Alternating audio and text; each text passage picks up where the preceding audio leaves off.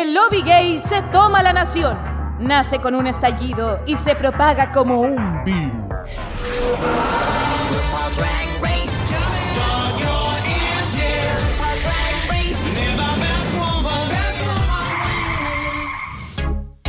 Hola chicas, ¿cómo están? Bienvenidos una vez más a Dictadura Drag, versión España, joder. ¿Cómo están? ¿Todo bien? Bienvenidos nuevamente.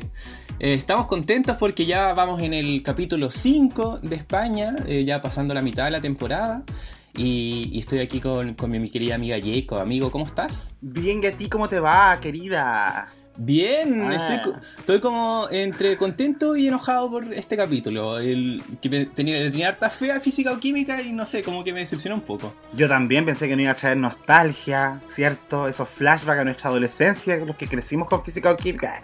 Mentira, vi, vi- Jamás. yo vi el puro video de David y Fer. Vi esa pura trama en YouTube y no vi ni una otra wea de física o Es así química. como parte, parte 25 de Fer con David. Eso mismo. Y me las lloré todas, por supuesto, pero claro, no, no vi mucho de eso acá, entonces estuvo complicado, pero eh, siempre España, a pesar de los errores que comete en algunos momentos de su capítulo, busca enmendarlo. Entonces, igual estoy contento por eh, eh, la segunda parte de lo que fue el desafío, que está maravilloso, encuentro yo. La pasarela, sí, de las mejores que hemos visto. yo creo. Espectacular. Y yo diría así como a nivel de franquicia, no por resultados, sino por concepto. Como que Estados Unidos debería empezar a aprender de esto ahora que está sacando pasarelas azules, amarillas. Parece que se le quedaron como sin idea. Entonces esta weá está como...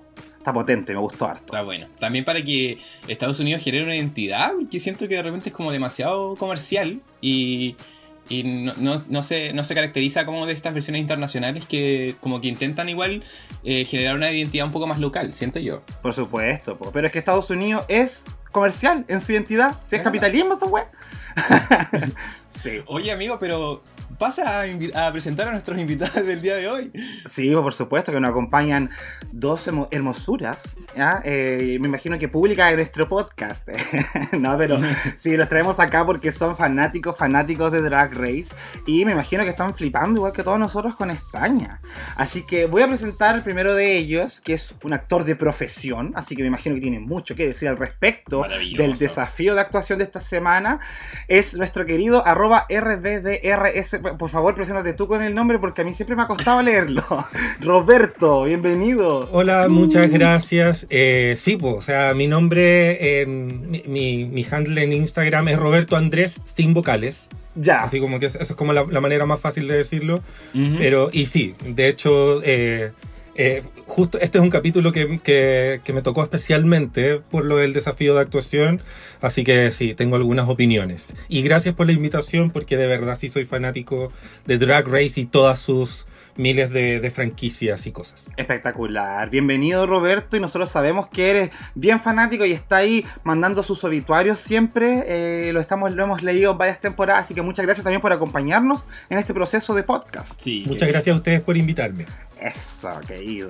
Oye, también tenemos a otro que, eh, bueno, aquí nosotros tenemos una relación muy, muy cariñosa, ¿cierto? Con alta confianza. Nos encanta el arte, nos encanta el drag, discutimos bastante porque siempre tenemos puntos de vista que se que se contraponen, ¿cachai? Y bueno, hablando de obituarios, eh, nos mandó un obituario, bueno, unas felicitaciones, quiero decir, para la final de Down Under, que literalmente resumió lo que nosotros hicimos en dos horas en un comentario. Así que, frente a eso, es un honor para mí presentarte en este podcast, Kiki-Moon. Bienvenido a Dictadura Drag. Hola. Hola, al fin. Ah, no. Sí, no, dilo, dilo, al fin. No, gracias por la invitación. Me encanta Dictadura Drag. Bueno, no escuché Dictadura Rosa, ¿verdad? Pero, pero lo haré algún día. Y no, en verdad me encanta, me encanta este podcast porque tiene esta dinámica tan como natural, fluida, que uno lo está escuchando y como es que estuvierais conversando con tus amigas. Entonces me encanta. Ah. Así que bacán y estoy flipando de mogollón con España, así que bueno, con este capítulo quizá no tanto, pero ahí vamos a ir viendo. Eso mismo. Oye, pero un gusto, un gustazo conocerte y qué alegría que puedas participar el día de hoy. Gracias. sí. Maravilloso, chiquilles. Oigan, eh, bueno, ustedes saben que nosotros tenemos siempre un, esp- un espacio pequeño para comentar respecto a ciertas cosas que pueden estar pasando en las franquicias internacionales o en la misma franquicia de España. Eh, y no sé si tenemos alguna noticia.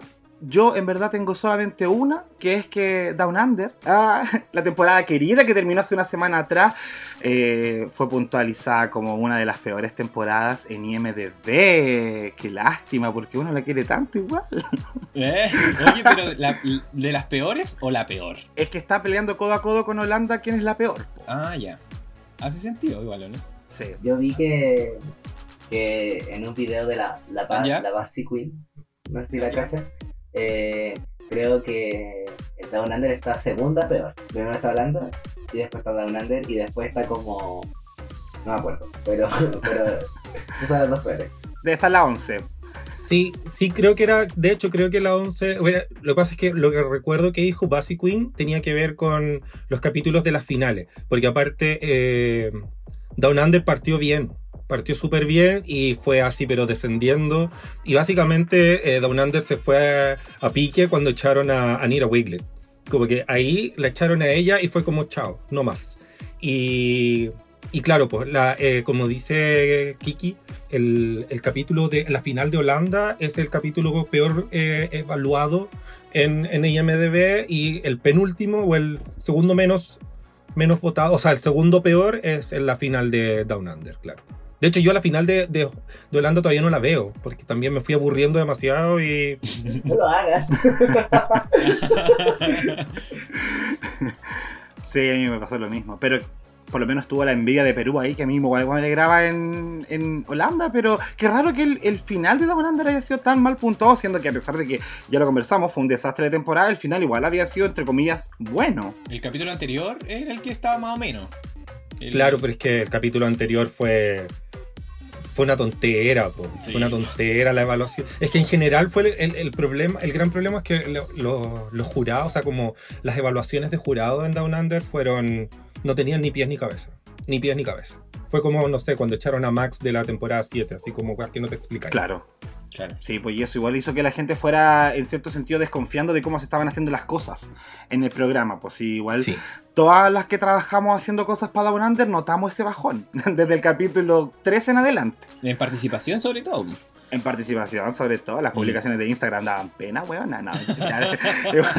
Agradecemos a la gente que participó ahí, pero sí, pues fue, fue duro y ahora se están viendo los resultados, lamentablemente. Hago hincapié en Down Under porque a pesar de que terminó y que todos dijeron como, uff, qué alivio, eh, sigue estando dentro de la franquicia, ya sigue siendo una temporada canon. Sí. Y a una semana de su término, igual de repente es bueno como repasar lo que fue esta temporada tan conflictiva. Y, más- y fue una temporada hecha con RuPaul, porque generalmente como yo he leído harto como fan tóxico gringo en las páginas como de WoW y de con la página oficial de RuPaul que dicen, no es que las tem- bueno, en- en- con acento gringo, las temporadas que no son gringas son malas. Y es como, weón, o porque no está RuPaul son malas. Ya, por ejemplo, que Canadá era mala porque no estaba RuPaul, pero bueno, Under estaba RuPaul y fue Horrible. horrible. Sí, porque aparte también tiene que ver un poco con la producción misma. O sea, yo entiendo que hubo así como muchos problemas para grabar eh, en Down Under y bueno, ustedes lo, lo- conversaron también, pero eh, estaba, eh, en, este, en este caso estaba lo mismo que Canadá, ¿cachai? Que Canadá lo que la salvó a grandes ra- fue el, el- el cast, el elenco, y acá el elenco de Down Under no era malo. No era para nada un elenco malo, pero la producción hizo que uno no los pudiera apreciar como podría, ¿cachai? O sea, como que, no sé, pues esta cuestión de que también lo mencionaba la Basi Queen, que llega, llegaste a la final y no cacháis nada de Kiramin. Nada. No, po. ¿Cachai? Y como si no fuera por, por esa, ese momento como... Ese momento que a todo esto, así como tan inapropiado de RuPaul empezar a hablar de weas como igual densas, como creyéndose psicólogo. Eh, Sí. Si no fuera por ese momento, uno no habría tenido idea de Kiramin que yo aparte quería que ganara porque no quería que ganaran las otras. Era como la menos mala. Sí. O sea, yo igual estaba bien por Art Simon, pero. Pero claro, o sea. No, no, no tenía por dónde. No había derecho para que ganara tampoco. po. En el fondo, la final de Down Under es como la segunda vuelta del 2017. Como el más Sí. menor, es como, pero igual, ninguno es bueno. El- Pero claro, es todo lo contrario a lo que pasa con España, que sigue cultivando como éxito tras éxito y lo vemos también en la interacción con el público y cómo se han entusiasmado harto con lo que está pasando en esta temporada. Sí, po. Oye, antes de meternos de lleno en el capítulo, quería comentar algo de Down Under, que eh, los vi también en, los videos de Basic Queen, como decían los chiquillos. Eh, que, ¿Sabéis que algo que no habíamos comentado que, que él decía era de que el casting fue súper shady igual en Down Under, weón? Que como que él decía de que las queens no, la, no hicieron un casting, sino como que se contactaron directamente con ellas. ¿Cachai? Que por Instagram. por Instagram, era una cuenta así media tránfuga. Oye, loco igual, como que yo dije, ah, ahora me hace todo el sentido del mundo. Sí, pues entonces, claro, pues Basi decía básicamente que eh, estaba mal hecha desde su concepción. Entonces, no había como un ánimo de representatividad, sino que a dedos se elegía lo que ellos creían era lo mejor de Australia y de Nueva Zelanda, que básicamente Nueva Zelanda se sumó después porque no estaban los planes a primera hora. Primero era Australia solamente. Y por suerte, por suerte, por suerte lo agregaron, weón, por suerte, porque si no ya habría sido peor todavía. Hubiera ganado Arximono Karen. Uy, no, ese universo paralelo no lo quiero ver. Oye, ¿y cacharon el tecito que salió hoy día de España? Que va a haber una gira, van a hacer una gira que se va a llamar como el Gran Hotel de las Reinas. ¡Ah, sí! Sí, pues van a salir todas por varias eh, ubicaciones de España a hacer esta como obra de teatro, donde van a actuar todas las chiquillas, incluida la Paca la Piraña, que siempre es un agrado saber de ella y ver que está haciendo cosas, así que, pucha, qué lástima no vivir en España, weón. Si un español me está escuchando, deme la visa, por favor. Pero vámonos para allá. Sí, vamos, nosotros tenemos planes, amiga, tú sabes. Sí, vámonos. Con lo que me paguen de invitado a este podcast, yo creo que podría ir a. Eso. Y podría ir a España. De más te alcanza, Roberto. Totalmente. Que se sepa, que acá se paga, que se ¿Eh? sepa. Sí, no, por supuesto. ¿Pero con qué? Mm, ya, esa es otra historia. Mm, sí, mojado, no te pongas así. Oye, y otro, otro tecito igual es que confirmaron los jurados de la segunda temporada de Canada's Drag Race. Sí, que habían, ya habían dicho que el, el Jeffrey ya no iba a estar. Eh, anunciaron que no iba a estar tampoco la. ¿Cómo es que se llama la otra chica? Stacy McKenzie. La Stacy, gracias. Y ahora, eh, ¿quién va a estar? Otras personas. yo no cacho mucho, yo vi los nombres y fue como, no me suena esta gente, pero bien, pues tampoco me sonaba la Stacy en verdad cuando dieron Canadá 1, así que... Hay una que fue, fue invitada en el capítulo que se fue Lemon, el del makeover. Sí, la, la Amanda Brugel. Sí, pero por lo menos se va a mantener la Brooklyn, así que bien. Sí, pues, Queenasa, The Queen in the North y esas cosas. No me la Priyanka. ¿eh? todo huevana. La Brooklyn es, la, es, la, reina sin corona, que gana lip sync sospechosamente en All Stars. Uh. sí, pues bueno, no le demos importancia a la gente de América del Norte, huevana. Vámonos mejor a, a España, donde está pasando de todo. Eso. Sí, tienes razón. La padre patria. hay que decirlo, hay que decirlo. bueno, eh, nos, tocó, nos toca comentar el capítulo 5, eh, luego de la eliminación de la Arancha, Castilla-La Mancha. ¿Qué les pareció, chiquillos? How, ¿qué te pareció la eliminación de la Arancha? ¿Encontraste que fue precisa o que en realidad ya era momento de irse? Pucha, cuando vi el capítulo yo dije, oh, ¿por qué la Arancha se fue al voto? Así como si su fue como decente después como volviendo a ver y escuchando miles de podcasts y reseñas, eh, fue como, puta, ya en verdad sus pasarelas eran las peores y, y puta, como habían varias como en el Snatching que fueron como decentes, pero estaban como al mismo nivel. Entonces, como claro, como que ahí definió la pasarela y había. Y sí, claramente perdía el lip si la Bogasio lo hizo mucho mejor. Entonces, además, la Bogasio tenía un win, entonces, como obvio que el ya tenía un bottom, era como obvio que se iba a ir, así que Está bien. Merecido. ¿Y a ti, Roberto, te gustaba la, la arancha, no? Sí, harto, pero creo que está, estaba bien eliminada. ¿Cachai? Porque, mm. como les decía, yo encuentro que el, el, elenco está súper bueno. Y creo, o sea, hay distintas opiniones que uno puede tener sobre cada uno, pero como elenco, como cast de un reality además, creo que está bueno. Eh, y lo que me pasaba con la arancha, que eh, creo que le daba una energía súper rica al, elenco y, y, tenía como otra visión distinta a la de sus compañeras. Pero llega un momento de la temporada en el que tenéis que em, em, empezar a, a diferenciarlas, pues, ¿cachai? Como tenéis que seguir evaluando. Entonces, si están todas bien, o todas decentes, o todas mal, tenéis que buscar detalles.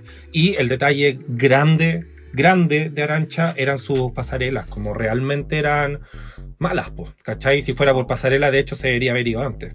¡Uy, pobre Parodi! no, pero es verdad, Amiga TKM.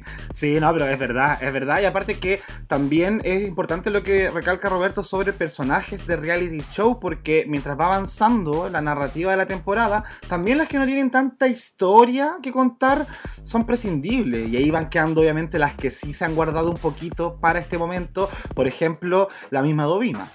Que en un giro de eventos, donde partió siendo así como quiero ser la mala de la temporada, después dijo no, me di cuenta que no era tan mala, y ahora sí salió como la mala de la Dovima, ¿cachai? Claro, y en este momento que parte el capítulo nuevo lo vemos al tiro porque eh, se agarra del el win de la Killer para decirle que no se lo merecía ella, sino que se lo merecía la Pupi, y después obviamente la agarra con la Ugacio y no la suelta hasta el final. Claro. Qué horrible, o sea, sabí que a mí me estaba cayendo bien Dovima, pero encontré que como que ya me tienen chato esa weá del ninguneo de como, ay, tú lo debiste ganar. O sea, ya uno lo puede pensar.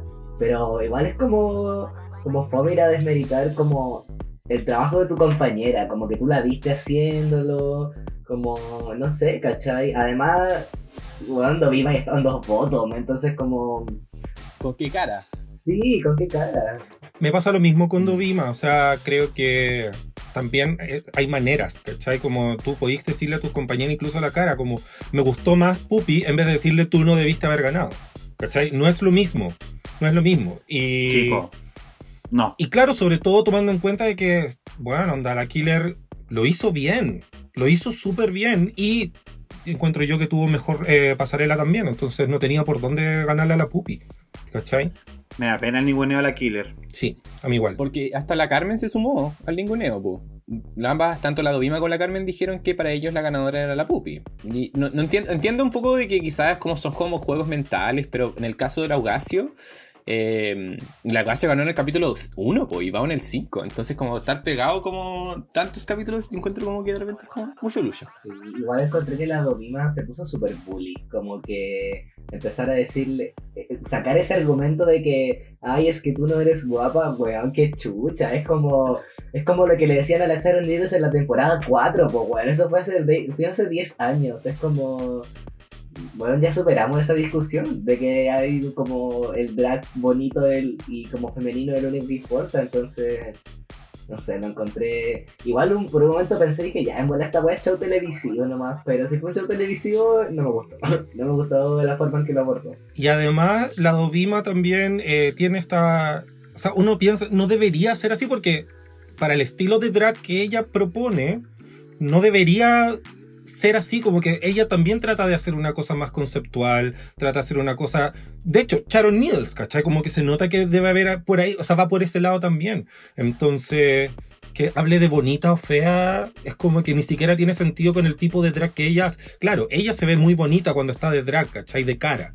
Pero pero ella también es conceptual, entonces como que le, le haya dado tanto con, con Ugasio. Eh, Para mí la, la Dovima eh, como que activó el sistema de defensa, siento. Como que igual se siente amenazada, por supuesto, porque debe sentir que, de que está como próxima a ser eliminada o que es de las peorcitas que van quedando, entonces de alguna forma tenía que atacar. Y eso es lo fome, como que quizás no, no, no podríamos ser como más justos con el resto y aún así también, eh, no sé, pero, como protegerse, pero bueno, no es algo que podamos controlar. Por track record, ella es la que está última. Hace rato ya, po. No sé cómo dos capítulos ya. la estamos eliminando desde el 1. Así como yo creo que el otro se va a Dovima. Entonces a mí, de verdad, que me ha sorprendido. Ya no la voy a tirar para abajo ni mirarla en menos. Me sorprende que haya avanzado hasta estas instancias. No, y aparte se, gana también por un lado el, tiempo de cámara y también quizás ocupa, no sé, pues se vuelve como media Roxy Andrews con la con la Jinx, ¿cachai? Como un poco mind games y empezar como a tirarla para abajo para ver si eso le resulta. Piensa que está enfrentando a quién? A la Pupi, a la Killer, a la Carmen y a la, a la Aquaria. ¿Cachai? bueno, y técnicamente le funcionó porque se, se terminó yendo la Horacio. Así como spoiler. Sí. Sí, sí, pues. Entonces, claro, pues, ¿por qué, no le sirve de nada? O sea, como en el sentido de no, no tiene por qué cambiar la estrategia si le está resultando. Pero sabemos también ¿Cachai? que hay una estrategia que se ha usado a lo largo de Drag Race y se ha hecho mucho hincapié en que esa estrategia existe, que es hacerle la mente a la que está a la par en fallas contigo para que eventualmente caiga en algún capítulo y se termine yendo por sus propias inseguridades. Pues, ¿cachai? Como activarle el inner saboteur. Ahora viene con la killer, ¿qué te ha puesto? Sí, pues, va por la killer probablemente. Pues, no, ha sido una asesina la dos es mala, ha sido una villana. También es tomar el papel de villana igual, pues porque como que es la villana temporal al final, pues. Sí, pues. Entonces, Juan, cuando uno entra a un reality, igual sabís, ¿cachai? Que te van a, a mantener o van a buscar salvarte si eres la que hace drama o eres la villana. Entonces, Y, y- y debe tener claro que ella no va a ganar. Entonces, tiene que buscar una manera de quedar como memorable, ¿cachai? Claro, el problema es después, después las consecuencias que eso trae con el fandom.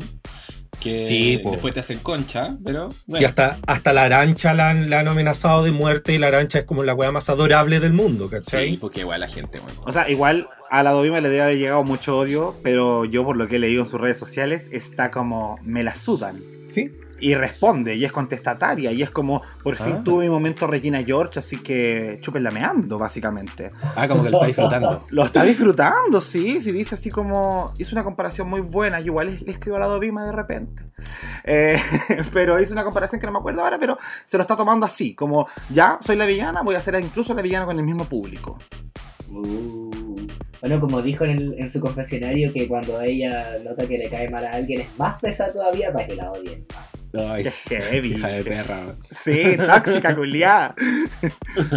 Bueno, eh, en este capítulo tuvimos eh, un mini challenge eh, que no siempre ocurre, pero en, este, en esta oportunidad tuvimos dos maricas en una barrica, que era, era hacer vino al final, ¿cierto? Vendimia, aplanar la- la- las uvas con la intención de eventualmente producir vino, no sé, eso no lo vimos, pero... eh, estaban, habían dos fuentes grandes de madera repletas de uva eh, para ser pisoteadas en pareja. Tenían tres minutos cada una como para sacar la máxima cantidad de jugo. Y ahí se, emparejaron la, la Sagitaria con la Dubima, la Pupi con la Carmen y la Killer con la Ugacio. Eh, ¿Qué les pareció este mini desafío? A mí me gustan igual estas es como cosas igual como criollas. A mí me encantó, de hecho ahora que decís que es criolla la, la costumbre, como que yo miro a España y digo, oye, ¿por qué tantas similitudes, con Chile? Como que me parece show chileno esta weá, de repente yo digo, claro, colonización, por supuesto. Sí, pues si por algo hasta Jaime Guzmán copió la dictadura de Franco para traérsela a Chile, pues entonces si eh, Chile es una fotocopia de España, yo siempre lo he dicho. Pero me gustó, lo encontré divertido, me cagué de la risa, me encima con las parejas que se formaron. Eh, lo que sí quería hacer eco de un comentario que me mandó Paulo, nuestro amigo, ¿cierto, Caco? ¿Ya? Sí, que me dijo que a pesar de que puede ser di- divertido y todo, le cargó que no usaran el quick drag. Que es como típico para estas instancias donde hacen jueguitos, ¿cachai? Como para alejarse del personaje fuera de drag, ¿cachai? Yo lo encontré entretenido. No había pensado lo del Quick Drag, no se me había ocurrido. Ahora que lo decís, podría ser, pero no sé. Igual como que encontré que la gracia del desafío era como que fueran huevonas nomás. Y... que, o sea, como hacer el ridículo, básicamente. Y Sí, yo creo que lo, estuvo bien logrado, así que yo me cagué de la risa, sobre todo con la con la Dovima y la Sagitaria que estaban como. La Dovima está con cara de, bueno, yo no quiero hacer esto. Pero tan mala exposición la chica, oye. Sí, y la, y la, la como que no se movía tampoco, como que la Killer era la única que... Pero lo que más me dio risa fue cuando se subió la pupi y, y la Carmen le dijo, mira, con tu peso ya salió jugo. ¿Ya habían ganado ya? Yo también encontré que fue bueno, pero no se me había ocurrido. Y ahora que lo, de- lo, lo mencionas, creo que sí, habría sido mucho mejor que lo hubieran hecho con Quick Drag. Habría sido mucho más interesante. Es como, no sé, si fuera como Drag Race Chile, obvio que tendrían que ser guasas, o sea, como chinas, ¿cachai? Como alguna weá así, eh, haciendo la weá, pues, o sea, porque al final también se trata de, de, de lesear y de huevear un poquito con el tema. Pero sí encontré que la prueba era súper interesante porque era distinta, era súper diferente a todas las cosas que se hacen normalmente en Drag Race, en todas las Drag Race. Y, y sí, igual encontré que el, el, el guatoneo a la pupi lo encontré súper innecesario porque yo nunca he visto a la pupi como gorda, ¿cachai? Como que nunca ha sido alguien que yo miro y digo gorda, ¿cachai? Entonces, como que decían, ah, la gorda, la gorda, la gorda, y era como, ¿en serio? De hecho, como que me diga que es como bajita, entonces como... Sí, pues. Es que probablemente... ¿Sabes qué se me hace a mí la tanto la, la Carmen y de repente la Sagitaria? Pero ella es más pelita. Ya hablamos del Club de las Bonitas que son como principalmente el conflicto, ¿cierto? De, de todo en esto. Me pasa a mí que la Carmen debe pensar que todo lo que no es como ella es mucho, mucho más. ¿Cachai? Como que si no eres tan linda como ella, eres horrible. Si no eres tan delgada como ella, eres gordo. ¿Cachai? Entonces, no sé, de repente yo digo, estas weas las vemos como innecesarias, ¿cierto? Acá en Chile. Principalmente como el fat shaming y toda esa weá. Pero parece que en España hay como otro contexto en la sociedad y en cuanto a las bromas, porque igual han girado bastante en eso. Como que hemos visto harto del humor español y son como bien pasados para la punta en varias cosas. De hecho, en física, o sea, en básica o cínica, se pasaron, yo digo, con varias tallas que eran como fuertes. Bueno, ya bueno, vamos a llegar a eso. Vamos a llegar a eso, sí, pero es como para contextualizar sobre el humor de España, ¿cachai? Me, me da cosa decir que quizás en ese sentido estamos un poco más avanzados pero siento que ellos todavía están un poco más atrás.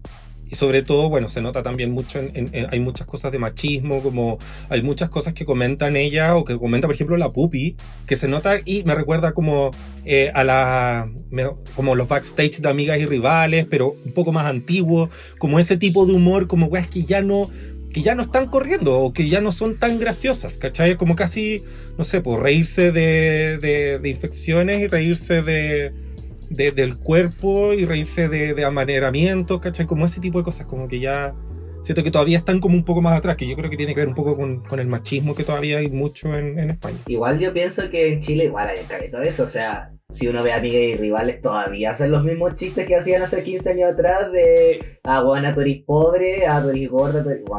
O sea, yo siento que en eso depende de como de dónde miras. O sea, si veis las gansas en la red, el humor que pueden hacer ahí es como mucho más elevado y como eh, consciente, ah, pero si te vaya a ver amigas y rivales, o no sé, cualquier programa de la televisión abierta chilena, como que el humor es, bastante similar, entonces... Yo creo que igual hay eh, cierto avance, o sea, por ejemplo, no creo que ahora a la Paris le, empezarían a huevear con que es checho, ni cagando, ¿cachai? Claro. Como que es algo que claramente que uno ve ahora y te incomoda caleta, y, y, también yo creo que hay cierto avance. Puede ser que no sea un avance, o sea, no es que seamos así como la, la, la, potencia o como que seamos así como la lumbrera de, del, del wokeness, ¿cachai? Pero... Etcétera, etcétera, mm, de Latinoamérica. Exacto. Sí creo que hay, hay, hay cierto avance que quizá, que bueno, en una de esas estamos hablando como solamente de este cast, ¿cachai? Porque cuando yo estuve allá, en los shows también, no, no, no hubo nada que me llamara la atención negativamente, ¿cachai? Como que yo dijera como, oye, ¿qué onda este estilo de humor y todo? Como que no recuerdo que ninguna, ninguna queen me llamara la atención de esa manera. Entonces puede ser que sea esta gente nomás o la producción, ¿cachai? Sí, pues igual es una burbuja dentro de todo, pero, pero igual nos da cierta referencia de lo que puede estar pasando allá, pues. Sí. Eh, este, este mini desafío lo gana eh, la Pupi y la Carmen, que fue como evidente porque hicieron como el doble de jugo. Y de hecho la, ahí se atrapó la Killer con la Ocasio porque se le empezó a chupar el jugo con el calcetín. Qué asco, weón. sí. Oye, pero sabes que yo entendí tanto a la Killer en esos momentos donde está haciendo una weá como que implica esfuerzo físico y tu ropa te traiciona, se te empieza a caer los pantalones, se te ve el poto. A mí me pasó muchas veces en educación física. Qué lata. Entonces, sí, weón, qué vergüenza. Por eso después soñaba que andaba desnuda en el colegio. Oye, bueno, y de, este mini challenge pasamos al maxi challenge, que es lo que ya estábamos adelantando, que era esta actuación de homenaje al, a la serie física o química, que le pusieron básica o cínica. Cierto que esta serie española, em, que igual tuvo hartas temporadas, tuvo como siete temporadas. tuvo eh, siete y un reencuentro que se hizo este año. Ah, la reunión, que fue el año pasado, ¿no? Sí, parece que el año pasado, este, no sé. Yo en verdad. Eso hace poco. Sí, pero ahí había un, par de capítulos más, creo que dos. Ah, ya. Pero nosotros nos acordamos de física o química porque eh, eh, Javier Calvo, que uno de los jurados, fue uno de los protagonistas, o actor al menos, de, de la serie, ¿cierto? Y en parte también eh, funcionaba porque así ellos que son directores pueden eh, dirigir el, el, Maxi Challenge también. Entonces las ganadoras eran las que elegían a sus personajes eh, y las demás se podían ir distribuyendo. ahí vimos algunos, algunos comparativos. La, la, Carmen hizo como la zombie que era Marifer, que era Fer, el personaje de, Javier Calvo. Estaba la directora que era la Pupi. eh, Laugasio que era como esta, esta chica friki, eh, la Dovima, que era la Holanda, que no, entendí mucho su personaje, pero vamos, a llegar ahí. la Killer, que era la loca, ya que a mí me gustó, pero bueno. y la Sagitaria, que era la Pabla, que era la que le gustaba finalmente a Laugasio. Hablemos al tiro nomás de cómo se, cómo se sintió este, este maxi desafío. Y después pasamos a la pasarela así como para separar las aguas. Ya. Es que fue, justo partieron aparte con la pupi, o por lo menos fue lo que se vio primero, y la, cuestión es que no sé si había que haber visto la serie para entender todo, pero yo no entendí de qué se trataba. Como que ni siquiera entendí como que hubiera una situación que, eh, que estuviera ocurriendo en la, en la escena. O sea, como, como que la pupi, por un lado, eh, se supone que ella se comía a las estudiantes, pero después como que no se había comido a, a un estudiante y al final como que, no sé, y, y era como, entiendo hacia dónde iban los Javieres con la dirección que le dieron, pero fue como... Y, y después sobre todo, o sea, como que todo lo que vino después era como súper eh, antojadizo, ¿cachai? Como... Entiendo que jueguen con la cuestión de la sobreactuación, o sea, como que uno no, yo no espero nunca que actúen bien, ¿cachai? Pero sí entiendo, sí pretendo que hagan reír. Y siento que el que no hacían reír porque era como todo nada, ¿cachai? Como que no, tenía forma, no tenía, era una weá sin pies ni cabeza, entonces, no sé, las bolas chinas y la, y la, la zombie con los, con los plátanos, y era como, o sea, igual los plátanos me dieron risa cuando sacó los, los hartos, hartos plátanos, esa parte me dio risa, ¿cachai? Pero además después... Bueno, que esto tiene que ver con el jurado, pero. Y después, como que eh, critican a la killer como actoralmente. ¿Cachai? Y es como, viste la weá, ¿cachai? O sea, no tiene sentido pues, que, que la hayan criticado como actoralmente, alguien que no es actor, pero que cumplió con lo que estaba pidiéndose y también con lo que estaba ocurriendo alrededor, ¿cachai? O sea, si me vaya a decir que la, que la Dovima estuvo bien y vaya a decir que la Killer estuvo mal, estamos, estamos mal. Mira, yo quería responder tu pregunta respecto a si había que ver física o química para entender esto y la respuesta es no. Eso sí, todo lo que era como separación de núcleos dramáticos, yo lo entendí como igual como identidad de la serie. La serie tenía como varios núcleos que se iban desarrollando a la par, de repente se juntaban entre ellos, pero habían otros personajes que dependían de otro para moverse, más que de como todos los personajes juntos. ¿Cachai? Entonces, de repente teníamos momentos donde la directora hacía estas huevas por su lado, pero claro, nada tiene relación con la serie en sí. ¿Cachai? Se han hecho algunos guiños. Por ejemplo, el personaje de Lugacio con la Sagitaria, que eran como estos hipersexualizados, tiene que ver con que ellos en la, serie original son una pareja, que ella queda embarazada, ¿cachai? es como todo un tema porque es sexualidad cuando son chicos. Entonces yo creo que por ahí llevaron el, humor de ellos dos. ¿Cachai? De ser esta pareja que anda culiando en, el colegio. Em, la misma Mafer, bueno, el fantasma de Marifer, eso, Mafer, bueno. el fantasma de Fer es un personaje en físico-química, por más terrible que suene pero es un personaje, ¿cachai? Que vuelve después de la muerte ahí como a, pasearse por el colegio. Entonces yo creo que también por ahí tomaron ese juego. Eh, yo a la que no entendí fue a la Killer, ¿cachai? Como que trataba de ver de dónde sale el personaje de la Killer en física o química y no pude encontrarlo.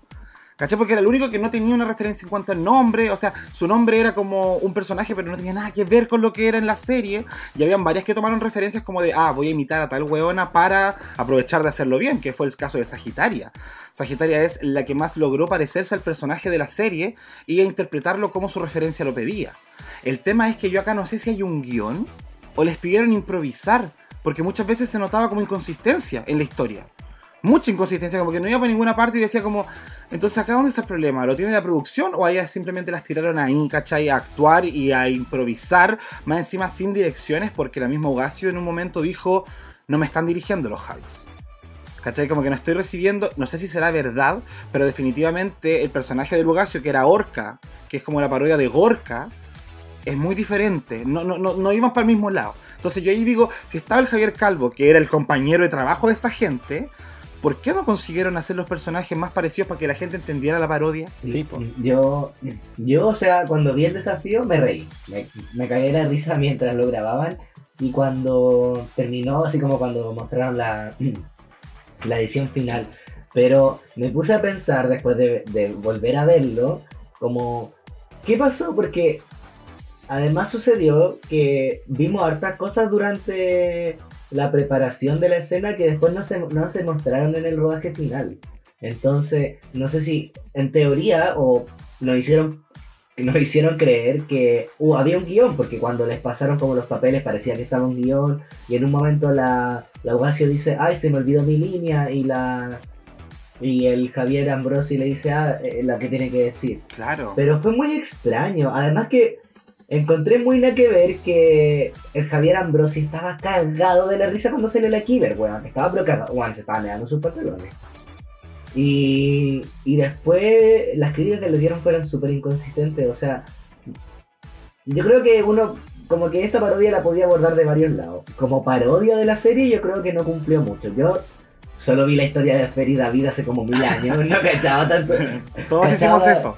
Claro, cachaba un poco de la serie porque mi, mi Amix, como que era muy fanático, pero pero no la sentí como una parodia como tan lograda, así como en términos de narrativa, que igual nunca los sketches de Drag Race han tenido mucha narrativa, pero no sé, por ejemplo el de la temporada 13, que el del top 5, igual fue como una historia, la desarrollaron, como, como que ahí se notó claramente como mejor, mucha mejor producción, escritura de lo que hicieron.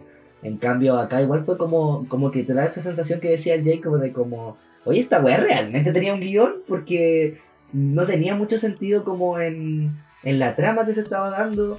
Yo me, pregunto, quizás fue más un tema de edición, pienso. Como que la reina actuaron una weá y al final lo editaron como otra mierda.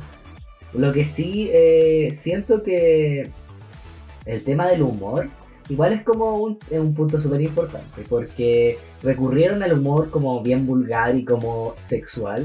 Sí rescato que no usaron, por ejemplo, humor misógino o no tan evidentemente misógino. Por ejemplo, en Down Under la Scarlett riéndose de las vaginas, ya acá nadie hizo un chiste de vaginas, ya como que eso lo rescato, porque eh, como que siento que esos chistes ya son muy de mal gusto, ahora como que solo hablaron como... De necrofilia. hablaron esa wea, esa wea, eso lo iba a decir, eso lo encontré muy brígido. Bueno, qué chucha, ¿cómo puede estar diciendo eso? Lo, eso lo encontré muy Claro, pasando por alto que la directora se tiraba a la alumna, que también es como, ¡oh, qué chistoso! Pedofilia casi. Sí. Sí, o sea, claro, yo entiendo que era eh, fragmentado, ¿cachai? Como, como que así se contaba también la historia en la serie original. Pero eh, peor, como que siento que es como peor todavía, porque cada fragmento en sí no se explicaba. Entonces uno pensaba que quizás se explicaba sumando con los otros, pero tampoco. Y trataban de hacer como una unión al final, que esa escena que fue un caos, porque aparte todo el rato atrás estaba como Ugacio punteándose a la Sagitaria y era, era incómodo de ver porque aparte era como mucha información visual. La killer que estaba así, pero vuelta loca real, ¿cachai? Que entiendo, yo estoy de acuerdo con que la loca no, no tuvo... Eh, matices. Matices, gracias. Tu, no tuvo matices y estoy súper de acuerdo.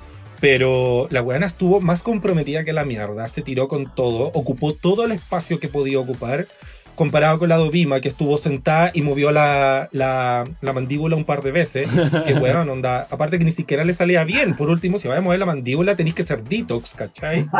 Entonces, entonces, ese tipo de cosas como que no las entendí, pero siento que si no tenía que ser una parodia, eh, es como el Snatch Game. Como filo, como onda, si no es la, igual a la persona, que por lo menos sea gracioso. Y yo personalmente no lo encontré tan gracioso. Hay cosas que sí eran graciosas, o que igual te llamaban la atención, o porque por último, eh, no sé, por lo de las bolas chinas, a mí igual me dio risa, pero porque era demasiado demasiado random, ¿cachai? Era demasiado por qué estaba mal hecho el efecto, toda la weá, entonces me daba risa igual. Estaba bien por ese lado. Pero en general no lo, no lo encontré tan bueno. No encontré que fuera. que fuera como estuviera bien hecho y creo que gran parte de eso tiene que ver con la dirección de los Javis. Eso, yo, yo, quería apuntar como hacia allá porque lo que ustedes comentan es mega real, porque en el producto final se vio impro. Sí.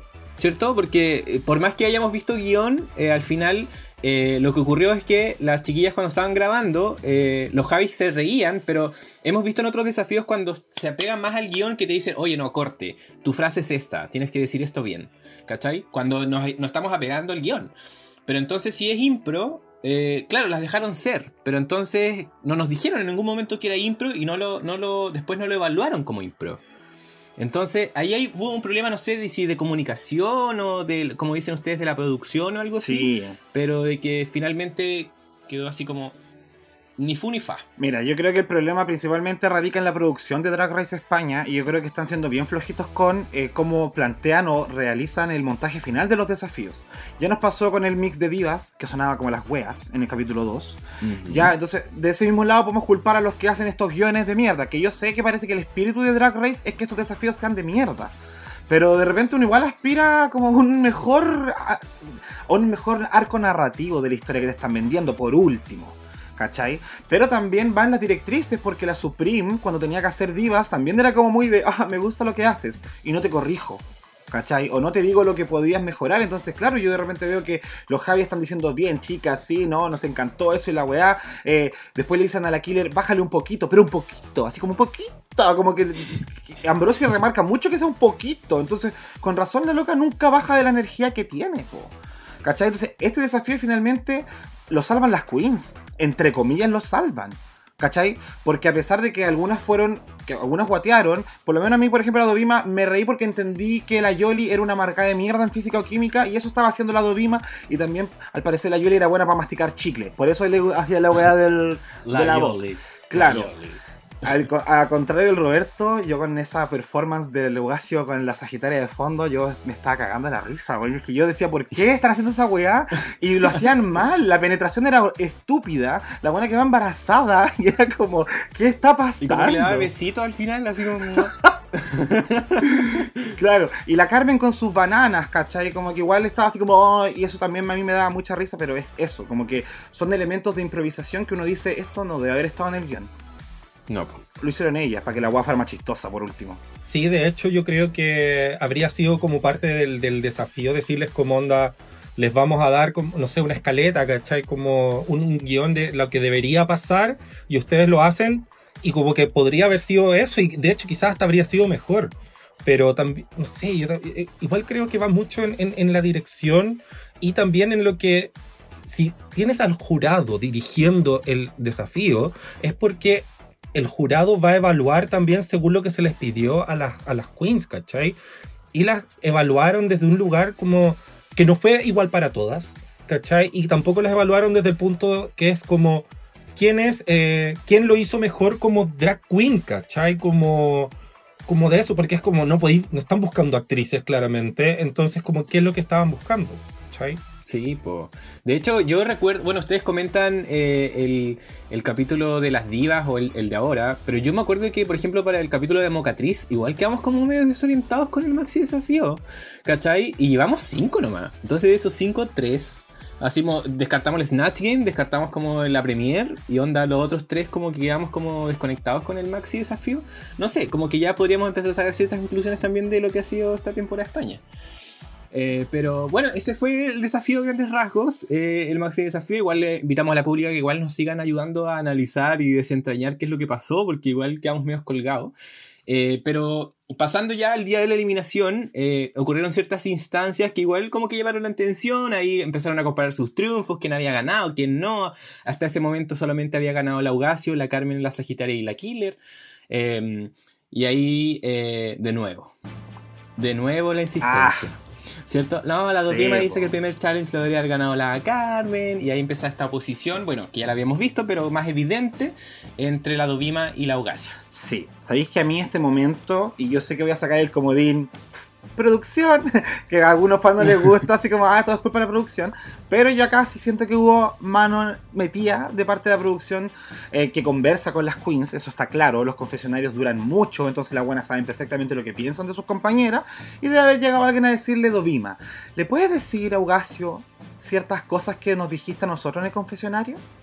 ¿Cachai? Ahora, eso no quita que Dovima sea una chucha de su madre, ¿cachai? Porque finalmente, como dijo Roberto hace mucho rato atrás, eh, la manera en que tú dices las cosas es distinto a cómo te lo plantean. Puede que le, hayan pedido hacer esta weá y ella igual fue con cara de zorra y con esa actitud de zorra a decírselo, ¿cachai? Como tú no mereces ser salvada.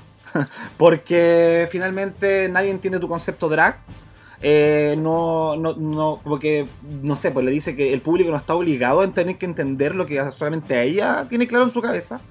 ¿Cachai? Y además me llamó mucho la atención que mencionó algo respecto al capítulo 1, que Dovima cuando cayó el voto dijo que habían compañeras que llegaron a la pasarela con las weas como previamente hechas, que no la habían hecho como tal en el taller. Y esta como que apuntó directamente a Lugacio en este momento y sentí yo en, torno a ese comentario cuando dijo que la Carmen debió haber ganado en el capítulo 1 porque ella había hecho todo desde cero, no como ella. Entonces igual se tiró con varias cosas. Yo siento que igual dijo verdades, no lo niego. Pero la manera en que las dijo es claramente para hacer daño. Sí, es que yo también pensé el tema de la producción. Y creo que igual, obviamente hubo algo de eso. Además que como ya lo habíamos conversado, igual la Dovima yo creo que tiene clara que está... Que igual la ha mantenido por ser la villana de la temporada. Entonces... Y va encima como que se había desdibujado caleta su rol de villana. Pues entonces como... Yo creo que igual de haber... Esta buena... Igual fue inteligente si lo piensan. Porque en volar, la producción dijo, ya vamos a salvarle este capítulo porque nos trajo este drama y a lo mejor al otro nos trae otro, anda a saber, no sé, pero como que igual la buena e inteligente de saber que es la que en rendimiento lo ha hecho más mal, pero mientras siga haciendo drama es probable que, que se mantenga. La mantengan. claro. Entonces, yo creo que ahí fue inteligente de su parte a pesar de que yo encontré que fue súper bulliadora, como que eh, y, me dio como pena más encima después que al final el bottom, bueno, no, no, quería adelantarme, pero como que al final el bottom fuera como de las amigas que se apoyan contra la buleadora. Es como que cuando, cuando te pegan a ti y, en el colegio te suspenden a ti porque tú empezaste la pelea, pero tú fuiste el que le pegaron. Es como eso. Fue como... Claro, y porque estaba con la amiga, estaba con tu mejor amiga, entonces la suspendieron a ella también. Sí, la cagó y ustedes no hicieron nada. Entonces fue como, qué chucha.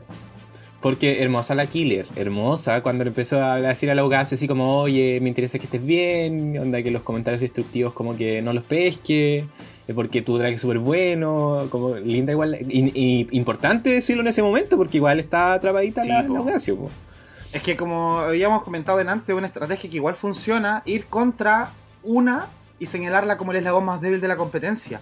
Y le insegurizas todo. La persona se plantea si lo que estoy haciendo está bien, es suficiente, soy realmente eh, como interesante visualmente, ya que estas buenas dicen que no cumplo con los estándares. Entonces le haces mucho daño a una persona en medio de una competencia. Y la Dovima yo sé que se está aferrando a eso como a la convivencia me va, a mantener acá porque todavía no puedo sacar esta cara de culo cuando compito.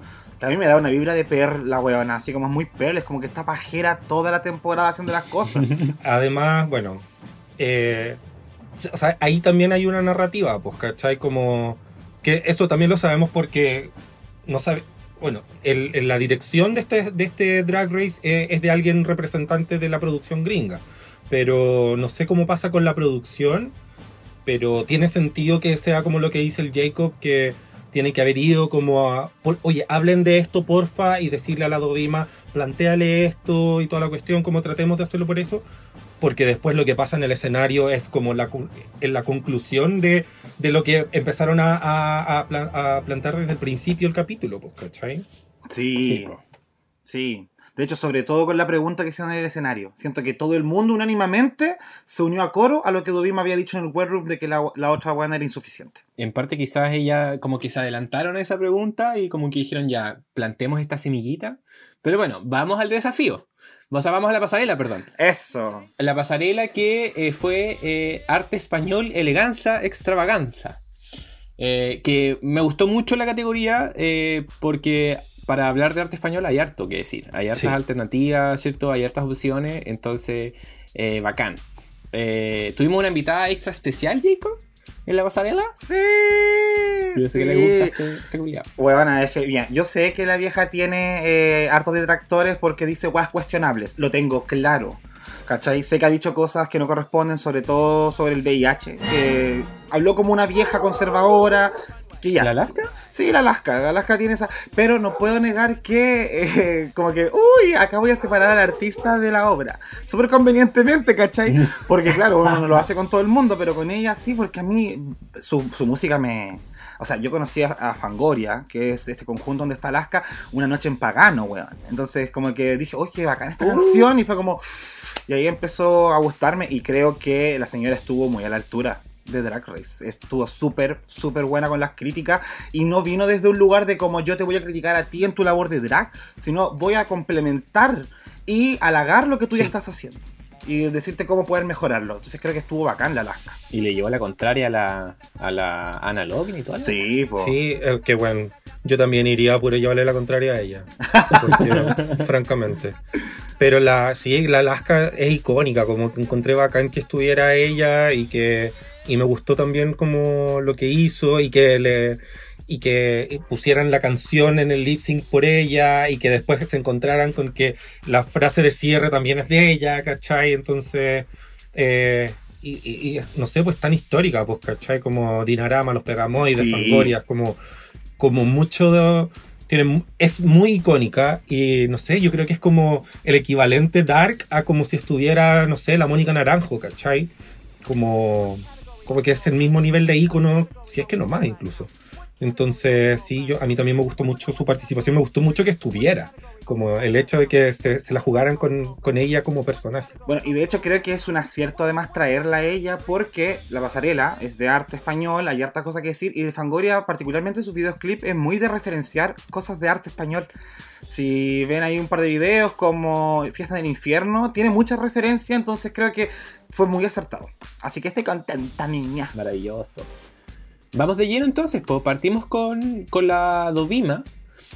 Eh, que la Dovima ahí comenta que, claro, su referencia era a Dalí, eh, que como también era de Cataluña, igual que ella.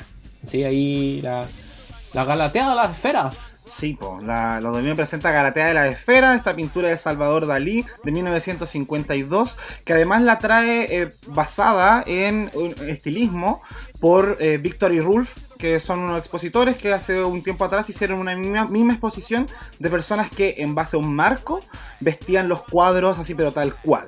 ¿Cachai? Como les caía del cuerpo, muy en el diseño que presenta Dovima en el escenario. Y bueno, la imagen impresa, como decía Caco, es Galatea de las esferas. ¿Qué les pareció este traje, chiquillas? Mm, yo tengo conflictos con este traje.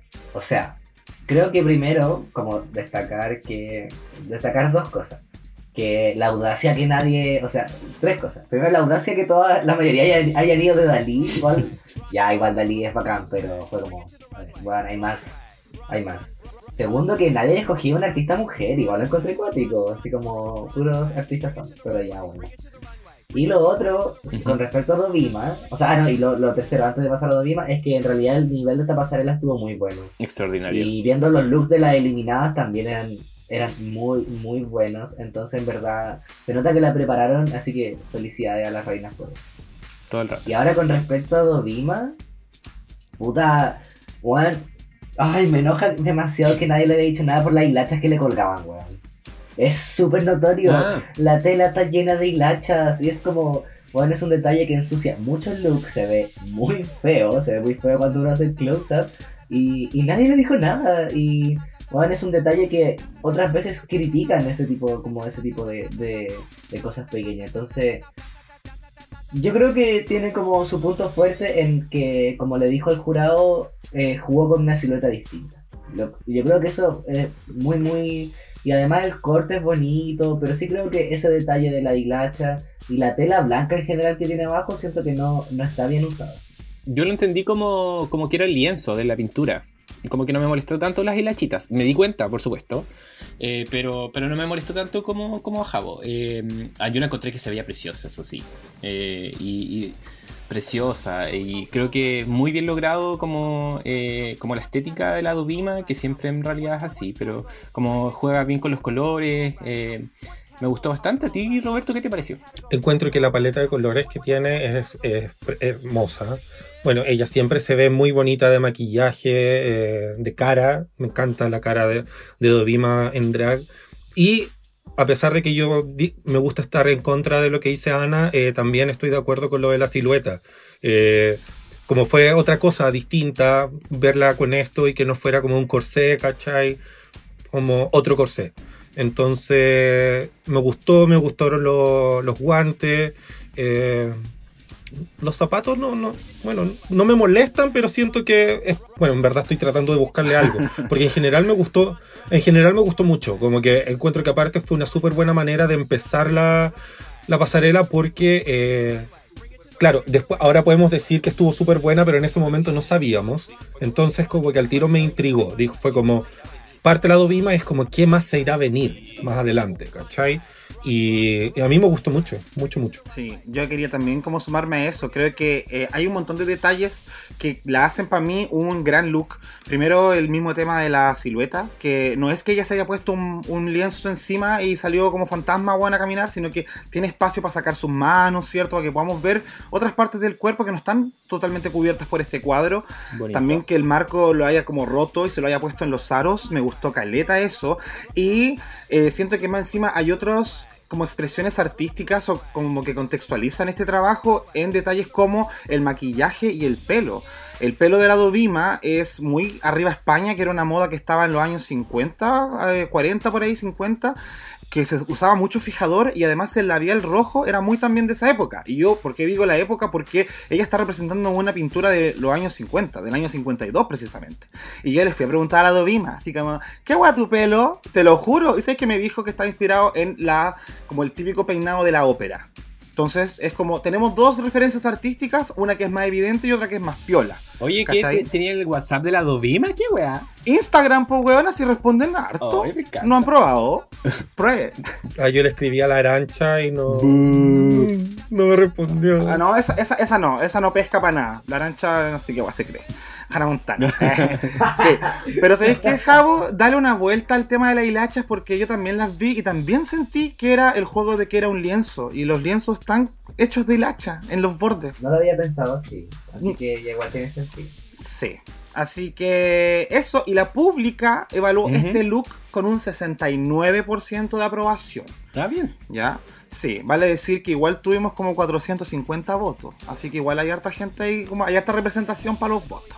Bueno, sí, igual me llamó la atención, bueno, que lo vamos a ver después, pero lo que mencionó Javo, lo de lo de que hubiera tanto Dalí, ¿cachai? O sea, a mí me encanta Dalí cuando, cuando estuve allá también fue como onda, quería puro ir a ver la, la weá de Dalí que hay en, en el Reina Sofía y todo, pero la weá de Dalí me refiero, me refiero como hay una sala, no es como que haya un, cuadro nomás, ya pues, no, no, no, es que suene como la weá de Dalí, no, había, había, una sala, ¿cachai?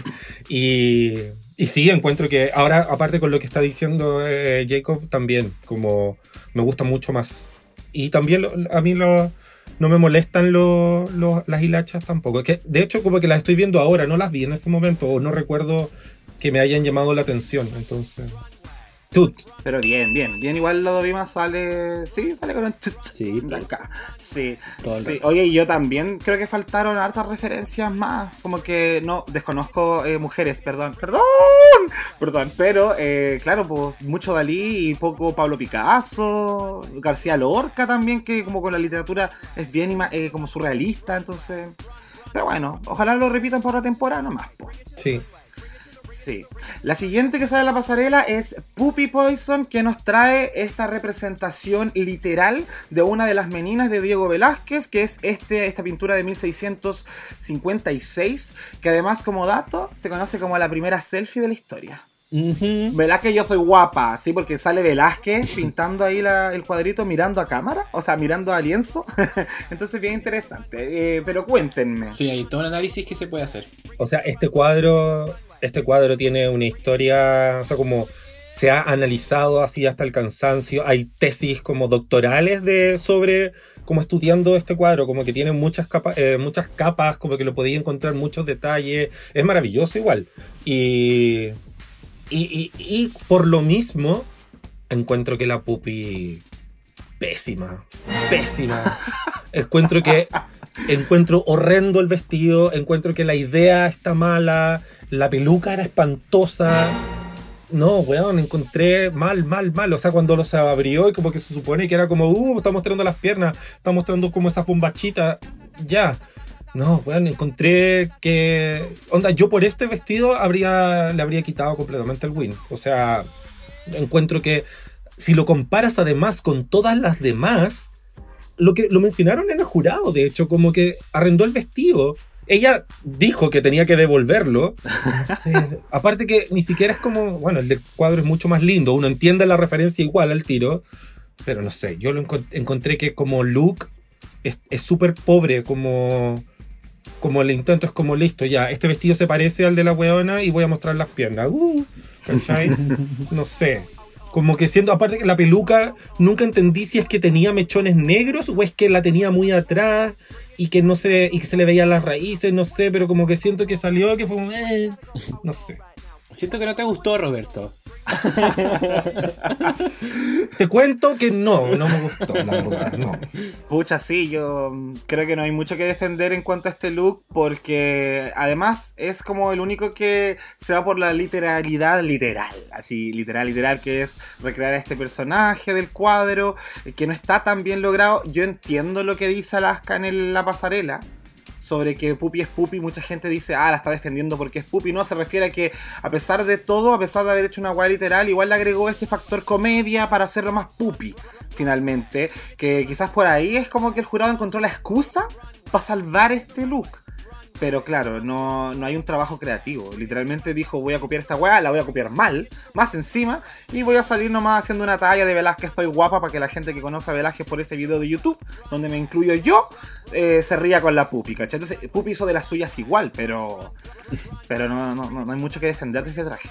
Y además cuando se veía eh, como en el line-up de todas, cuando estaban todas en el escenario y estaba ella entre medio, porque por último cuando estuvo sola, te creo pero cuando la estáis viendo con todas, no podéis decir como me encantó lo que hiciste. ¿Cachai? Porque mm. es como, weón, anda, mira a tu alrededor, mira a tu izquierda, mira a tu derecha. Pésima, pobre, mala. Amiga, date cuenta. me cargó. Oye, yo iba a tratar de defenderla, pero después de todo lo que dijeron no tengo ningún argumento.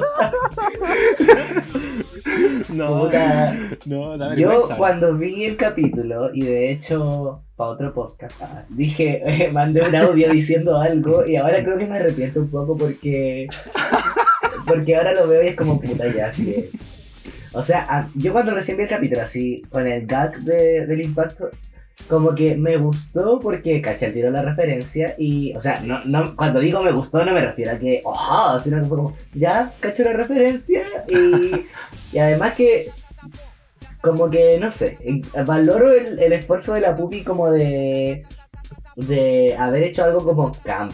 Como que siento que eso fue como lo que quiso hacer, como algo como camp, como exagerar, algo así como lo que hacía la Karen from Finance, pero pero sí tiene muchos detalles igual.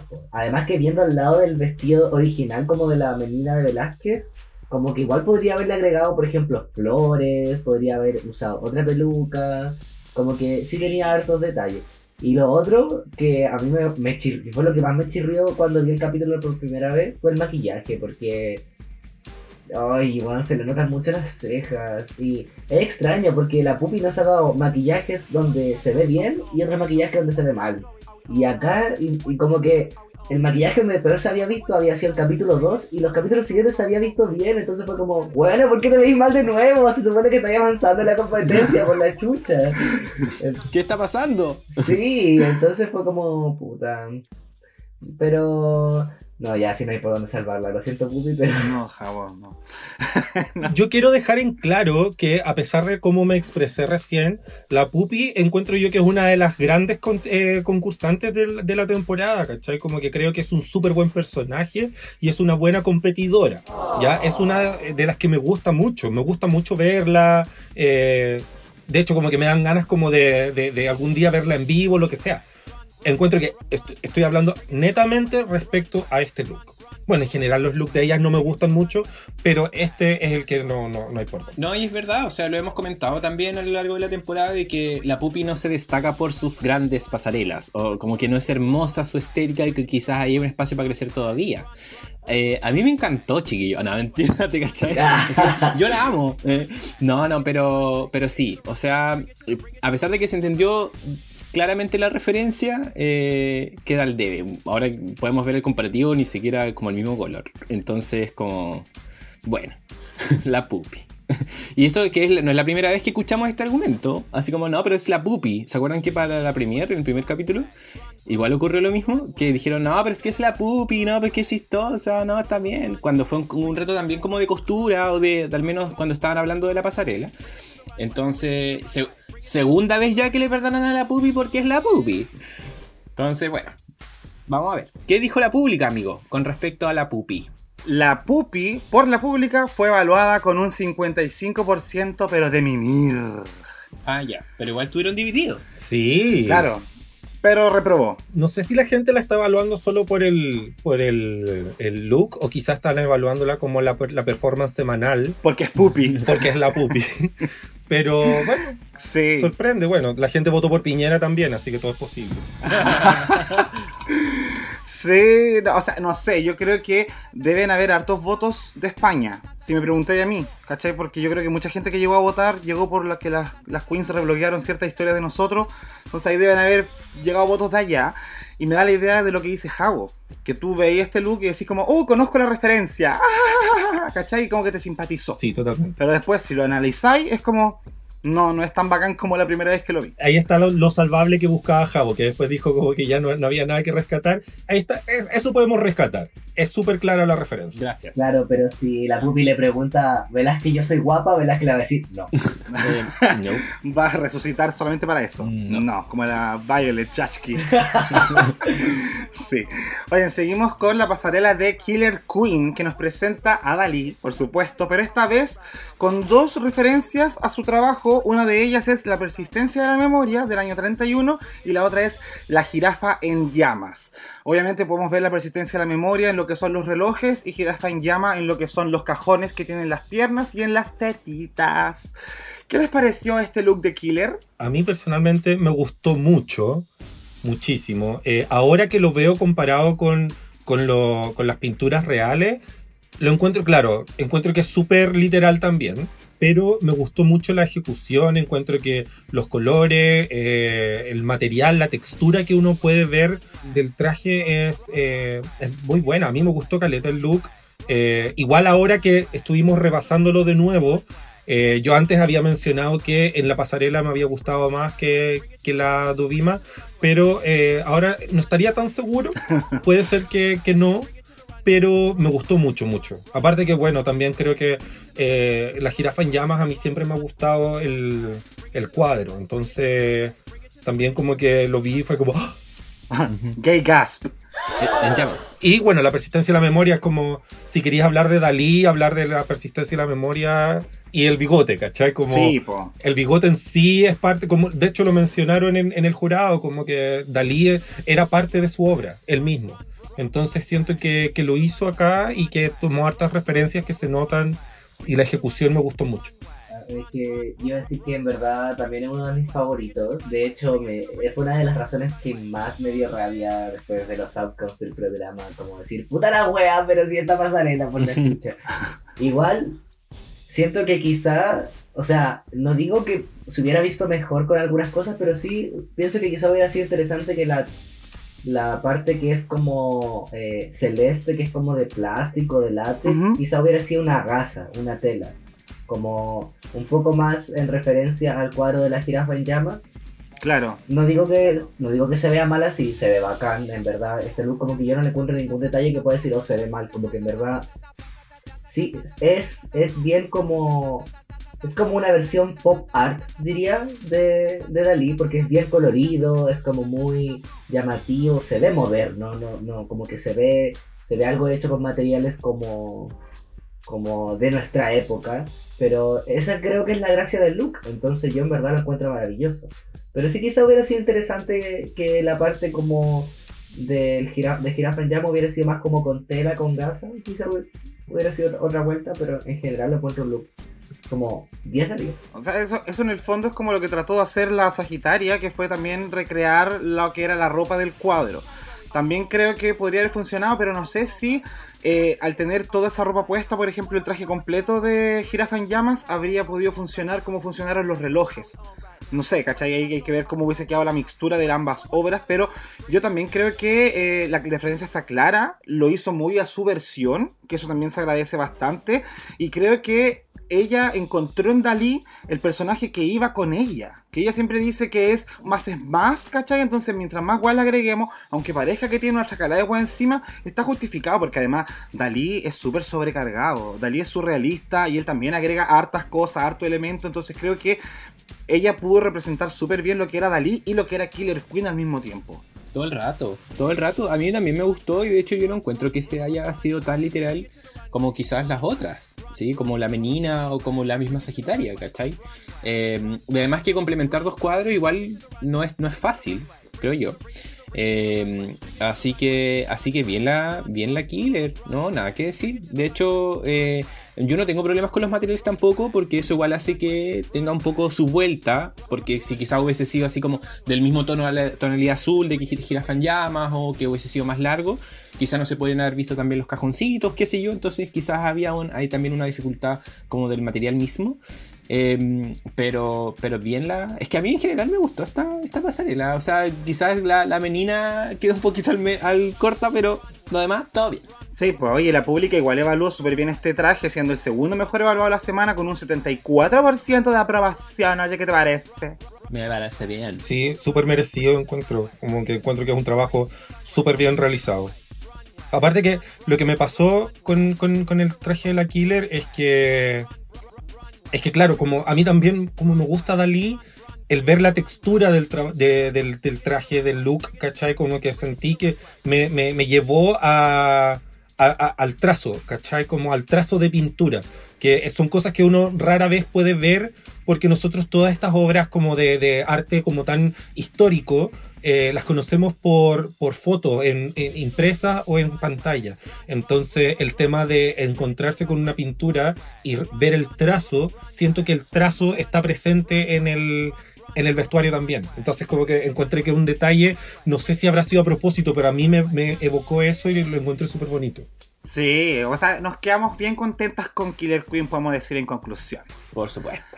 Sí, la regalona de este podcast. Oye, la siguiente será tan regalona como le irá con los comentarios, es Ugacio Crujiente, que nos presenta esta versión de Miguel de Cervantes, ya un poco como que nos aleja de Dalí, nos aleja de la pintura, porque la chiquilla entendieron que arte español era pintura. Entonces esta trae literatura, pero además le agrega una añadidura moderna al traer el estilo también de Ricardo Cabolo, que es un ilustrador que juega harto con los colores, la saturación, lo, lo bien pinky. ¿Cachai? Entonces por eso vemos esta versión como un Cervantes clásico hacia abajo y un Cervantes más prendido y como más moderno hacia la parte de arriba. Cuéntenme, les escucho respecto a Augacio, Caquito. Me encantó la Augacio también, yo creo que de mis favoritas con la Dovima. Eh, eh, me gustó que, la, que, la, que las, la se haya separado al final de las artes plásticas y se haya alineado más como a la literatura, hermoso. Eh, y además que este corazoncito con el ojito y el fuego de, de Cabolo igual es como muy conocido. Entonces también hay referencias como populares que podemos decir así como bien la, bien la Augasio. Eh, además que la Augasio siempre siento que es distinta. Bueno, igual hemos, hemos, visto harto eh, pasarelas como de que alguien ocupa un cuadro, ¿ah? como que ya no, es tan sorprendente. Pero, pero aún así creo que se, diferencia totalmente del resto y eso creo que tiene mucho valor. Sí, de hecho, antes que preguntar a los chiquillos como qué opinan al respecto, eh, creo que Laugasio logra hacer algo como distinto a lo que no esperábamos, que era hacer un cuadro, ¿cachai? Como que literalmente ella podía haber hecho un cuadro. Y me gusta mucho lo que hace con este marco, porque claro, teníamos siempre que el marco era su cara, pero si se dan cuenta acá en el detalle, eh, finalmente el cuadro es como lo que crea, es como un portal, ¿cachai? Es como un portal en el tiempo porque del cuadro hacia abajo tenemos un Cervantes con los colores clásicos de esa época, que es el vestuario del siglo XVI-XVII eh, de España, ¿cachai? Eh, y del cuadro hacia arriba empieza como esta weá de como que él sale del cuadro y se convierte en esta ilustración de Cabolo. Entonces es claro y es súper fuerte cómo lo expresa la, la Ugacio. me dejó, pero wow. Sí, eh, estoy súper de acuerdo y también lo iba a mencionar que es súper bonito el efecto visual que se genera eh, con eso de que como que está saliendo del cuadro y, como del marco hacia adelante es eh, como moderno y del marco hacia atrás es como lo clásico. encuentro que el trabajo de, de, colores que hace es precioso. El maquillaje estaba increíble. Eh, muy, muy, muy bonito. El bigote que tenía lo encontré espectacular. Eh, encontré súper interesante el punto de vista que, presenta. Encuentro que ella, eh, al juntar estas dos referencias, habla mucho de sí misma y vuelve a demostrar que tiene como esta, es como el concepto cuando dicen los gringos como out of the box, ¿cachai? Como que ella piensa en, en otra sintonía, como en otra frecuencia. Y, y, que, y me gustó que después ella haya dicho que alguna de ellas trate de hacer lo que hago yo, ¿cachai? Porque también está súper convencida de, de su estética y de su arte y encuentro que por suerte que tuvo esto porque así pudo ser una, una concursante digna esta semana con este, con este look. Porque si no, no lo habría sido. esta pasarela estaba hecha para ella. Sí. ¿Y a ti qué te pareció? ¿Cómo quedaste con esta pasarela? Creo que peinaba para atrás, weón. Me volaron la peluca, me sacaron el rouge, weón.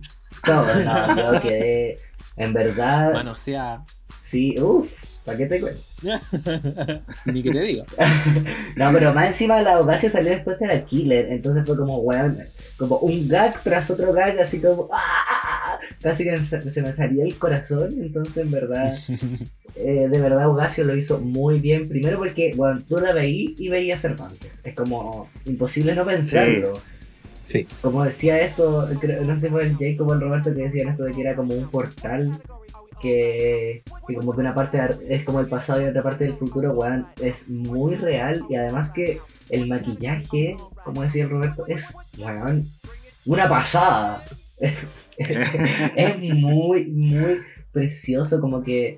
De hecho, yo siento que la se ve súper distinta, como que se le ve una cara como que nunca le había visto a Laugasio. Cuando hizo el lip sync, como que fue como como el lip sync que hizo la Kitamin con la Electra, que el maquillaje de la Kitamin es tan como notorio que aunque no mueva su cara, cuando hacía lip sync se parecía que hacía las medias expresiones faciales solo por el maquillaje. Y, y real con la base lo mismo, como que su maquillaje era tan bacán que solo necesitaba mover la boca para hacer lip sync. Entonces, real como que creo que fue un traje como el, el, mejor traje de la noche. Definitivamente el mejor runway, súper bien logrado. Como que no tiene ningún detalle que yo pudiera decir, oh, esto podría haber sido mejor. No, en verdad está pero como realmente perfecto. La audacia de querer decirle al Audacio que haga algo mejor, weón. no, sería ni capaz ni hacer ni el marco que tiene, weón. Así que. pero sí, definitivamente es la favorita de la semana. También para la pública, que la puntúa con un 91% de aprobación. la gran favorita. Así que igual, como dice Roberto, tuvo una como despedida digna, finalmente, ¿cachai? Porque se fue en su estilo y bacán, bacán. Hermosa. Aparte que esa peluca de lana, weón, a mí me encantó. No, todos esos detalles son hermosos, son hermosos, hermosos, hermosos. Podríamos decir que flipamos. Flipamos, sí. Así He flipado. Te lo digo yo. Sí, te lo dije. Oye, la siguiente también hizo y ahora volvemos a Dalí, volvemos a la literalidad con Mujer con cabeza de flores, que es el cuadro que eh, homenajea a Sagitaria, basado también en este cuadro de Salvador Dalí del año 1937. Ya, ¿quién de acá es Sagitaria ahí para defenderla? Porque le dijeron que era muy simple. Es que no hay por dónde defenderla. O sea, de que se ve guapa, pero es que. Es guapa, es guapa. Dalí, yo soy guapa y sí, es. puta, Sagitaria sí es guapa, pues se ve preciosa. Pero yo creo que el look realmente es muy simple. De hecho, hasta yo creo que el look de Puppy era un poco más complejo en el sentido de que al menos Puppy tenía unos calzones debajo. tenía esta bombacha y, y tuvo este detalle chistoso. Además que, nuevamente, mi, comentario ha sido a los jurados de que, ¿cómo nadie le critica que casi se cae, weón? Esa es como la típica crítica en Bueno, le criticaron a Lodovima en el primer capítulo que no podía andar con su paso, con su look y acá nadie le dijo nada porque la buena casi se cae y más de una vez. Porque la buena más de una vez tuvo que quitarse la gasa para poder caminar. Entonces, es un buen look, claramente, en el sentido de que está bien, está como excelente hecho y no se ve un look barato. Como que pero es muy simple. Y la Sagitaria igual tiene una estética simple, como que el capítulo que ganó de Mocatriz, su vestido tampoco era la gran cosa, pero estaba, pero era, era, era simple pero muy bueno. Y acá también es simple, pero yo creo que realmente se quedó corta, como que yo veo la pintura, entiendo la referencia, pero creo que hay muchas otras cosas que podría haber hecho, como agregarle algo a la pierna que lleva desnuda, ponerle más tela a la tela blanca, porque como que se ve, se ve muy vacía esa tela. Se ve un trapo, ¿no? Sí. Agregarle más, como más tul, más, textura. Y, y, al menos yo si hubiera sido ella, quizá no hubiera llevado peluca o hubiera llevado una peluca de flores. Como que siento que eso le hubiera dado como otro troque, pero como que se quedó bien corta, verdad. O sea, eh, yo encuentro que sí, también fue literal. No me gustó los materiales que usó. O sea, el body creo que podría ser, pero también estoy de acuerdo con que el, esa gasa, no, o sea, como que le faltó, como, como le faltó algún tipo de textura, algún tipo de, tratado, ¿cachai? Como haberle hecho algo. Y eh, el material con el que hizo las manos blancas, también encuentro que se veía como, como tosco, comparado con el look que está ella tratando de hacer y la referencia que está haciendo, ¿cachai? Eh, encuentro que aquí, comparado con la pupi, eh, la salva quizás el maquillaje y quizás la peluca, la peluca también podría haberla, haberlo hecho sin peluca, pero también con peluca lo lleva un poco a ella, a Sagitaria, ¿cachai? Y eso creo que también podría ser rescatable. Pero estoy súper de acuerdo con que le faltó trabajo, le faltó pega al, look, ¿cachai? Como porque claro, si lo comparamos con ese de cuando ella ganó, el de cuando ella ganó lo que lo hacía era la materialidad. ¿Cachai? El, la textura, el material de la cuestión, cómo caía, había algo. Acá se basó en colores y más o menos el, diseño, pero no. Como que también es como. ¿eh? Sí. Yo también como que siento que a Sagitario le faltó trabajo porque uno, si ve la pintura, dice como ya sí se entiende, ¿cachai? Como en cuanto a gama de colores y cosas así.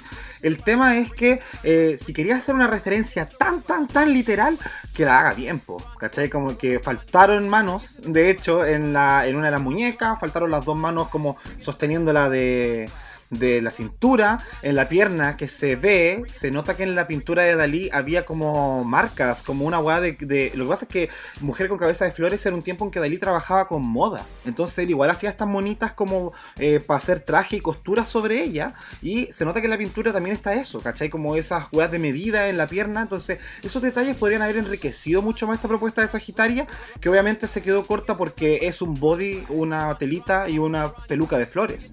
Y que además si la queréis llevar más al cómo es el trabajo de Dalí, puta, por último, la cúbrete la cara completa con flores. Claro. ¿Cachai? O el maquillaje, por último, como que hubiera hecho un maquillaje distinto. De flores. Claro. Claro. Porque mire, si ustedes ven acá la parte de, la pintura, no sé si la cabeza está dada vuelta y lo que nosotros vemos es la nuca con flores, pero también habría sido una propuesta arriesgada que si la, la pintura está con la cabeza dada vuelta, imagínate Sagitaria, hubiese salido con esa misma ilusión el escenario. Eso es como que te da a entender que es como hay más trabajo que el que hizo. Sí, claro. A mí, a mí mira, mi visión es que eh, yo no, yo eh, agradezco que la referencia se entienda. Eso yo creo que es importante porque hemos visto algunas pasarelas que de repente es como de qué guay estás haciendo y tienen que explicarlo y entre ese trajín ya. Agradezco que se entienda, pero el problema fue en comparación al resto. Porque el resto lo hizo muy bien. Entonces, bueno, la menina, ya, pero Entonces, eh, mm, claro, entonces ahí por supuesto que si la ponías al lado de la Dovima o la ponías al lado de la o de la Killer o ahora que vamos a hablar de la Carmen, eh, claro, pues, eh, se, ve, se ve basic. pero dentro de todo yo encuentro que, se entiende, o sea, podría haber sido la cabeza completa con flores, por supuesto, podría haber sido más detalles con, o más materialidad que se, se asocie más al cuadro, por supuesto pero em, se entiende. El problema es que quedó muy al día con el resto. yo creo que es la wea. Quizás, por ejemplo, con otros participantes, si hubiese sido en otro país, probablemente la Sagitaria hubiese destacado, pero eh, quedó al debe porque se ve muy simple en comparación al resto. Igual yo me pregunto si mm. Es de esos looks que funcionan porque ella es flaca y bonita. También. Bueno, yo creo que por eso lo eligió. Como que vio obras y dijo, esa guay es flaca, me la voy a poner. El cuadro igual, pues en el cuadro igual es flaca y bonita.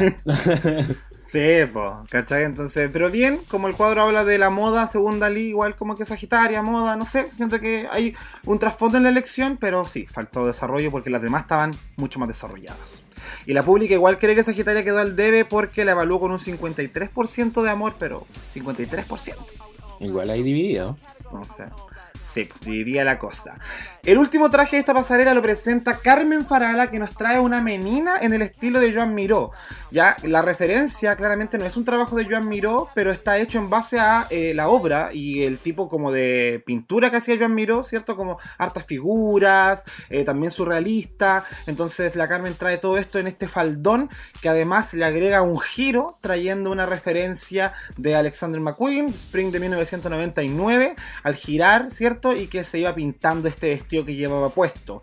Una cosa que trató de hacer Bimini Bombulash en UK y que no le funcionó cuando empezó a explotar los globitos. Ah, pero, pero a Carmen...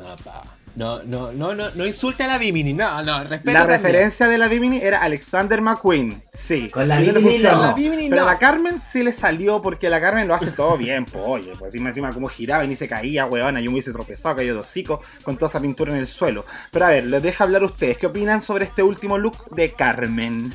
de hecho hizo el mismo movimiento que hacían las modelos, o sea, como que las modelos no solo giraban, sino que tenían este gesto que era como de como de muñeca, como de de, no sé, me, acordé hasta como de, las de estas hueonas como sin cara de Silent Hill, como, como una cosa como media, como de muñeca, muñeca terrible, ¿cachai? Muñeca...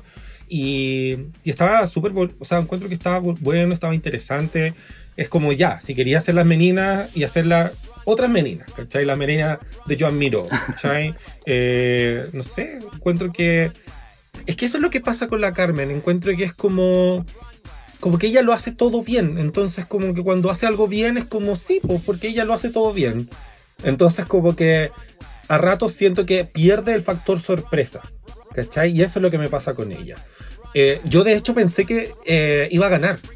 Yo pensé que iba a ganar porque entre el, comentario que le hicieron por el vestuario y por su participación en el challenge, yo pensé que iba a ganar y creo que habría sido una un triunfo merecido, porque en ejecución sobre todo este look está mucho, mucho, mucho mejor que el de Puppy y, y está interesante, eh, eh, eh, es distinto, uno no se lo esperaba, pero al mismo tiempo siento que como que dentro de la sorpresa que sí fue, siento que igual como que tampoco me sorprendió tanto.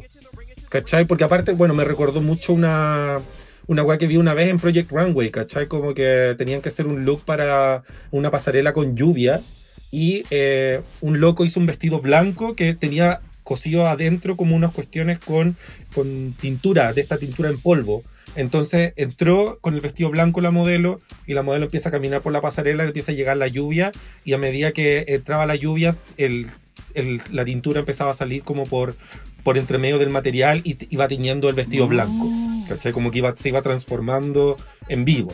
Y era como una cosa súper súper bonita de ocurrir. Entonces me llevó al tiro para eso. Yo no tenía la referencia de Alexander McQueen, no, no la cachaba. Entonces a mí me llevó para ese lado. Pero creo que estuvo bien ejecutado. Ella siempre se ve bien, casi siempre se ve bien.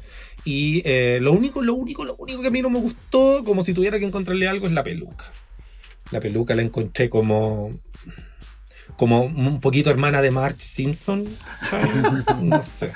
Hoy yo quería defender la peluca porque encuentro que es lo más drag que hemos visto de Carmen hasta el momento en cuanto a pelo, porque casi siempre usa pelo tan como pegado a su cuerpo, tan lacio, y ahora como que se lo ah, agrandó, ¿cierto? Hubo volumen, hubo volumen. Sí, Muchas sí, o sea, yo con este look tengo como también sentimientos encontrados, aunque más positivos que negativos.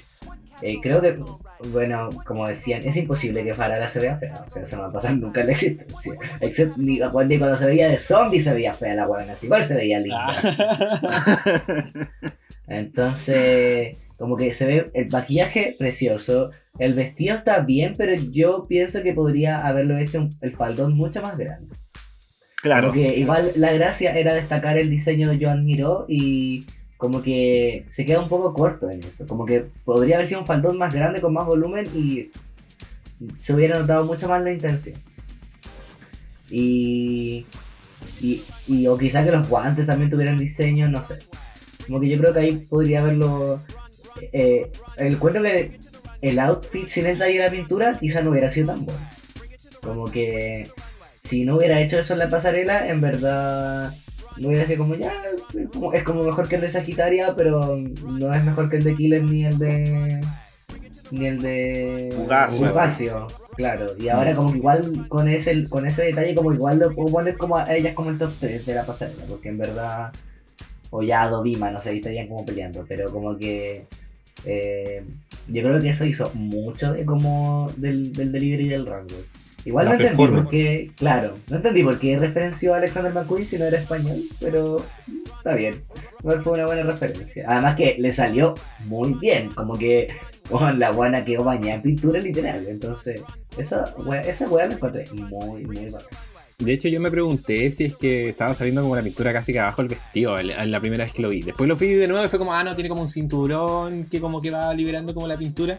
Eh, pero a mí me gustó Caleta. De hecho, ahora que lo comenta Javo, yo digo ya, sí, igual puede ser más, más largo el faldón y todo, pero en su momento no me molestó tanto. Eh, de hecho, a mí también me gustó la peluca. De encuentro de que igual hace una referencia como, eh, como más a tiempos como quizás más antiguos que como la modernidad de hoy en día. Eso me transmitió por lo menos a mí.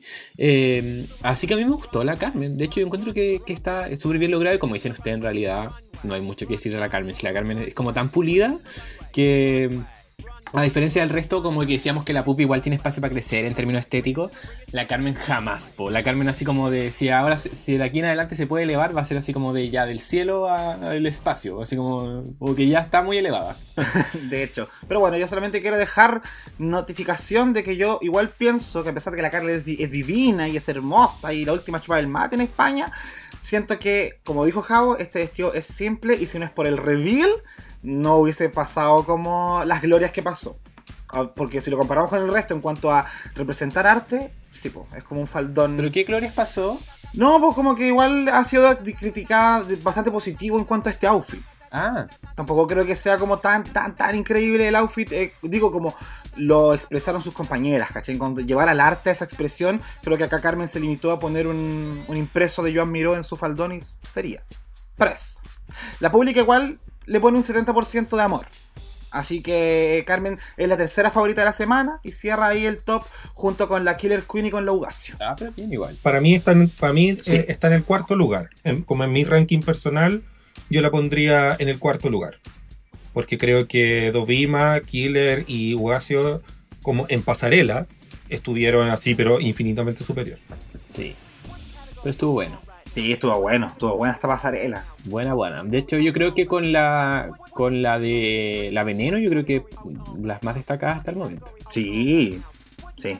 Así que. Oye, pero entonces pues, saltemos los resultados, que eh, finalmente fue eh, la Pupi y la Carmen que estuvieron ahí en el top, eh, la Dubima que quedó ahí como en el limbo media safe, y en el, las que estaban ahí como ya próximas a la eliminación sería la Sagitaria, la Killer y la Ugacio que finalmente vimos que la Pupi fue la ganadora de su primer desafío. Merecido igual, la Pupi hace rato ya que venía así como próxima a ganar. Claro. Merecido. Y eh, al bottom finalmente cayó eh, la Killer con la Ogasio. Triste, igual. Sí, pero eh, lo bueno es que tuvimos esta canción de Fangoria, espectacular. que no es, no es tan antigua, por lo que estuve googleando no, por ahí. No, de 2017. De hecho, es del álbum Miscelánea, Miscelánea de Canciones para Robótica Avanzada. Bueno, ahí tenemos la referencia también. Sí, hay em, hartas canciones buenas. ¿Cómo, cómo estuvo el lip chiquillo? Eh, yo encuentro de que, bueno, la, la, Killer eh, estuvo, estuvo, con harta más energía. Eh, siento que la Augasio le faltó más seguridad, darlo todo. Sobre todo que yo sentía de que ella en parte había evidenciado de que ya era probable que se iba. Entonces, siento que era el momento como de jugarse al 100% y, siento que dio más energía en Pussy contra la Arancha que ahora contra la Killer. ¿Qué les pareció, chiquillos? Yo pienso que la Ugacio desaprovechó mucho los props que tenía sobre su misma cara. De hecho, me hubiese gustado caleta que el Ugacio partiera tapándose los ojos y que viéramos estos ojitos que tenía abajo haciendo lip sync con su boca. Ahora, no sé si los camarógrafos hubiesen sido capaces de captar esa weá porque francamente, weón, están, weón. Sí, pues están grabando hasta las patas del Ugacio que no están diciendo nada. Mm. ¿Cachai? Eh, sobre el lip sync, la canción es espectacular. es espectacular. Eh, sí, tiene un nivel de dramatismo súper bacán. Fangoya tiene unas letras súper buenas, ¿cachai? Como para pegarte el show y que te dé eh, como momentos dentro del lip sync. Y a pesar de eso, creo que se quedaron mucho en su lugar como que no salieron a buscar el lip sync en el escenario, como a proponer otras cosas. Es, sí, la Killer mostró que tiene como harta habilidad interpretativa en algunos momentos donde tenía que hacer grito y cosas así, y bien, nos dio vida, ¿cachai? Pero ponte tú el lip sync, o sea, el, split que hizo casi al final, innecesario, total. Ordinario. Sí, pues encima de esa canción, en ese momento justo, ¡wow! ahí podría ya haber como empezado a hablar, a andar por el escenario, haciendo el wow wow con lip sync en vez de tirarte al suelo como que para qué. Y si lo haces como dijo Caco, así como más o menos mal, ahí la cámara la salvó porque la agarró de arriba. La hora que la vemos de abajo, uh. la vemos hasta torcerse en la rótula.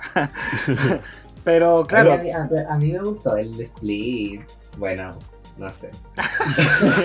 no, pero defiéndete, defiéndete. Es que lo valoré porque fue como ya, esta weá Porque igual la, la, la, Killer no tiene, no tiene como esta historia. Además de que este capítulo, bueno, yo no entiendo el edit todavía de la Killer. Porque la, la han robado de los tops los primeros dos capítulos no existió y cuando empezó a existir, como que le han dado un edit súper extraño. Entonces yo no sé qué nos quieren, a qué vamos a llegar con la Killer. Yo quería que fuera a la final, pero lo estoy dudando. Pero como trae esta historia de como de superación de su cuerpo y todo, y se nota como que eh, me da la sensación de que a lo mejor no tiene tanta habilidad física, pero se esfuerza, y eso lo valoro. Porque bueno, le debe haber dolido hacer ese split puliado y ya no le salió tan bien, pero lo, lo intentó. Como que eso igual lo valoro. Y, pero sí comparto que se quedaron ambas cortas como en moverse en el escenario. Eh, estuve pensando que a lo mejor es porque los outfits no las acompañaban tanto. Igual se veía rígido lo que traía la killer. A pesar de que se quitó cosas antes de hacer el sync, como que la weá que tenía en los cajones igual debe haber sido como rígido. Entonces, en bola no se podía mover mucho. Pero aún así creo que lo hizo bien, o sea, definitivamente ganó Killer porque tuvo momentos muy buenos, pero sí podría haber dado más, claramente. Me pasó lo mismo, creo que cuando llegaron ellas dos eventualmente al, al bottom, eh, yo también ahí, a pesar de que me encantó el look de Ugacio, yo ahí tomé mi decisión como dije, como ojalá gane la Killer. Eso yo quería, yo quería que ganara la Killer. Y eh, entonces cuando lo vi la primera vez, yo solo me estaba preocupando como de ya, dale killer, vais súper bien, eh, estáis ganándole en energía y estáis robándote todas las, miradas y te está saliendo bacán. Como que eso es lo que pensaba, ¿cachai? Entonces después el, el, el, resultado, bacán, ¿cachai? Todo. Y cuando lo vi una segunda vez, ahí claro, pues vi esta cuestión como de Laugasio podría habérsela jugado más. Puede que haya estado incómoda, no sé, no, no sé cómo habrá estado en su cuerpo el, el traje. Pero sí, y porque aparte sabemos que puede hacerlo mejor, sabemos que puede hacer más porque es lo que ya hemos visto. Eh, entonces, eh, eso es lo que creo que, que, le faltó, pero también la canción, como decís tú, que es espectacular, eh, también ayuda mucho, como, como que estaba, la música era muy bacán como para ver a dos drag queens que estaban vestidas increíble las dos, haciendo show, entonces creo que como lip sync fue bacán y no, pues estoy contento con el resultado. O sea, no contento, pero era el resultado que prefería. Sí, pues hace sentido dentro de todo, porque lamentablemente la eliminada de este capítulo fue la Ugacio, que para muchas personas fue impactante igual porque eh, desde un inicio la apostaban como una finalista, pues top 3 y casi que iba a ganar y mi favorita y la weá. Nosotros mismos. Un poquito, creo que por acá, yo. es claro, una, una, tiene un capítulo premier increíble y todo el tiro como, oh, está bueno, va a llegar lejos. Y claro, sí, lamentablemente se fue desarmando en el camino. Nos encontramos con este típico molde de la persona que es muy creativa, que es como la rara del grupo y que finalmente no logra adaptarse a los retos convencionales, ¿cachai? Como más allá del looks, no logra encontrar su lugar actuando, ¿cachai? Más encima que en este último capítulo le dieron la espalda a todas las compañeras votando por ella para que se fuera eliminada.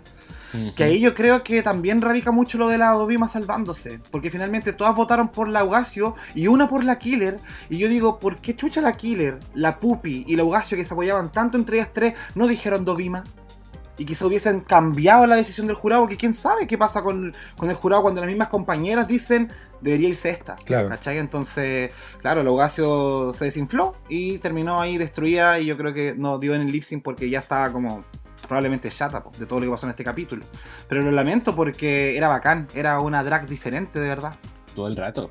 Sí. Y bueno, y el obituario va de la mano también con eso, ¿cierto? El, obituario de Dictadura Drag, que es un poco comentar eh, las opiniones del público con respecto a qué les pareció esta eliminación de Ugacio. Sí, de hecho, chiquilla, nosotros vamos a ir así leyendo comentarios, no los vamos a comentar todo al tiro, pero vamos a leerle un par y ustedes nos dirán ahí como qué piensan, si están de acuerdo o no, porque llegaron muchos comentarios para Ugacio porque de verdad la gente la quería harto.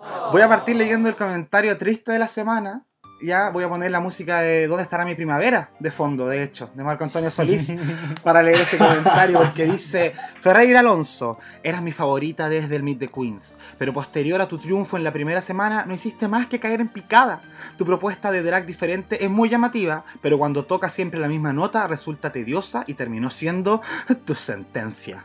El querer ser siempre la queen rara y nada más no te transformó en el espectacular y monumental revuelo que esperábamos. Estoy seguro que tu estilo de drag único te hará brillar y sabremos más de ti en el futuro. Sin embargo, para triunfar requieres mayor versatilidad.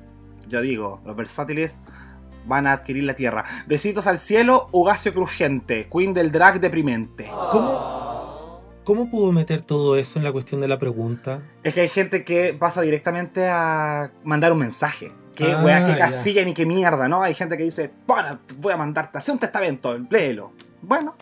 no, me gusta, motivado. Motivado total. Sí, motivado. Así que eso por su lado, Ferreira Alonso. ¿Qué, nos, ¿Qué tenemos, Caco, por tu lado? Ah, tengo hartos obituarios. Mira, PH Frankie Carrizo dijo: Amé tu estilo. Debiste llegar más lejos. Cara llorando. J. Andrés dijo: Por su look coincide con la pasarela, pero llevaba semanas fallando en los Maxi Challenge. Eh, Hello Kinky dijo Ugacio Crujiente siempre va a estar presente. Eh, F Fate puso la mejor, gracias por elevar el concepto del drag. Alfonso Boreal, concepto drag diferente, amado tu drag, en adelante se vienen cosas la zorra para ti. Eh, Máscara Montiesen, Ugazo Crujiente, ya aburriste mi mente y ya no te tengo presente. Gracias por ser diferente, besito. Ay, pero como que fue ofensiva poéticamente, sí. Me encanta, siempre Sí, no, igual bien, sí. Alfonso Cart, gracias por el arte visual que llevaste a la carrera. Lo bueno es que podremos seguir viéndote en Instagram. Ya tenerla la competencia más restaba que sumaba a su talento. Oye, eso es verdad. Igual sí. Sí, pues. Sí. Sí, es verdad eso, porque al final se empiezan a, se van, o sea, cuando se van, cuando ya están así como muy, muy, muy mal, es como que se van, no se van en la mejor, pues, ¿cachai? Entonces como se reconoce que quizás este era su momento y como dijimos se fue igual en un high, ¿cachai? Porque el, challenge al final como que pasó un poco, con este rango y como que pasó un poco a ser eh, como un segundo plano y en lo que ella hizo o sea, el runway es como lo que ella hace, ¿cachai? Como, y eso lo hizo increíble, realmente increíble. De hecho, es algo que quizás no hemos dicho en este capítulo, pero a mí por lo menos, esta última pasarela de la Ugacio me, me dio vibras de Drag King, no de Drag Queen. Y eso es una guay que no hemos visto nunca en el programa y que alguien te traiga un personaje masculino elevado al drag. Bien, bien, sentó un precedente. Sí. Oye, yo también tengo más obituarios acá de gente que está muy triste. SP.almonacid, uno de los doble va con tocino, nos dice, te tenías fe, weona. Yo también, amiga. Ángel Enrique 4, te admiro mucho por saber lo que eres y lo que representas y además aceptaste la derrota. Bravo. Brava. Bruma Polaris. Adiós, HC. Tu super drag diferente quedará en la memoria de la gente. No. Le Clavel dice, ladran Sancho. Me imagino que esto es una referencia a que cuando la gente... A Cervantes. Sí, como que ladran es porque estamos avanzando. Una wea así, ¿no? Sí. Cuando ladran los perros porque, va, porque vas avanzando. Eso mismo. ¿Mm? Muy triste despedirte en una categoría inédita de Runway que prácticamente inspiraste tú. Ahora, Shashay, te vas. Shashay. no lo pone así, Shashay. La, la, Supreme, la Supreme dijo así en este capítulo. Dijo ¿Lo Shashay. como tres veces ya. Quedó como el ¡Shashay! Así, algo así. sí. Oye, eh, Kiria Ten, para mí era de las mejores. Y no estoy nada de acuerdo con su expulsión. Pone con signos de exclamación con varios al final. Sí, eh, Alain Ser 23 sigue siendo mi ganadora. Luna de Urano era mi ganadora, estoy tristísima. YouTube Vocal, pensaba que ella iba a ganar. Y eh, Miguel Ángel Fugo como que el que viene a, tirar un, pollo al ataúd, así como al final, cuando todos se fueron, pone por fin sobrevalorada. Lindo drag, pero eso, gracias. Sí. Oye, solamente quería eh, darle el espacio aquí a un seguidor que también nos mandó un mensaje que decía, le dedico Oda a los raros de David López Suazo. Así que yo tuve que preguntarle como, ¿qué es esta Oda a los raros? Y me mandó el mensaje, pues dice, a los raros, los renegados, los introvertidos, los excéntricos, diferentes, sentimentales, sensibles. Es decir, a los intelectuales, los científicos, los artistas, extraordinarios, singulares, únicos y especiales. A todos ellos gracias porque el mundo es más raro, es decir, más hermoso.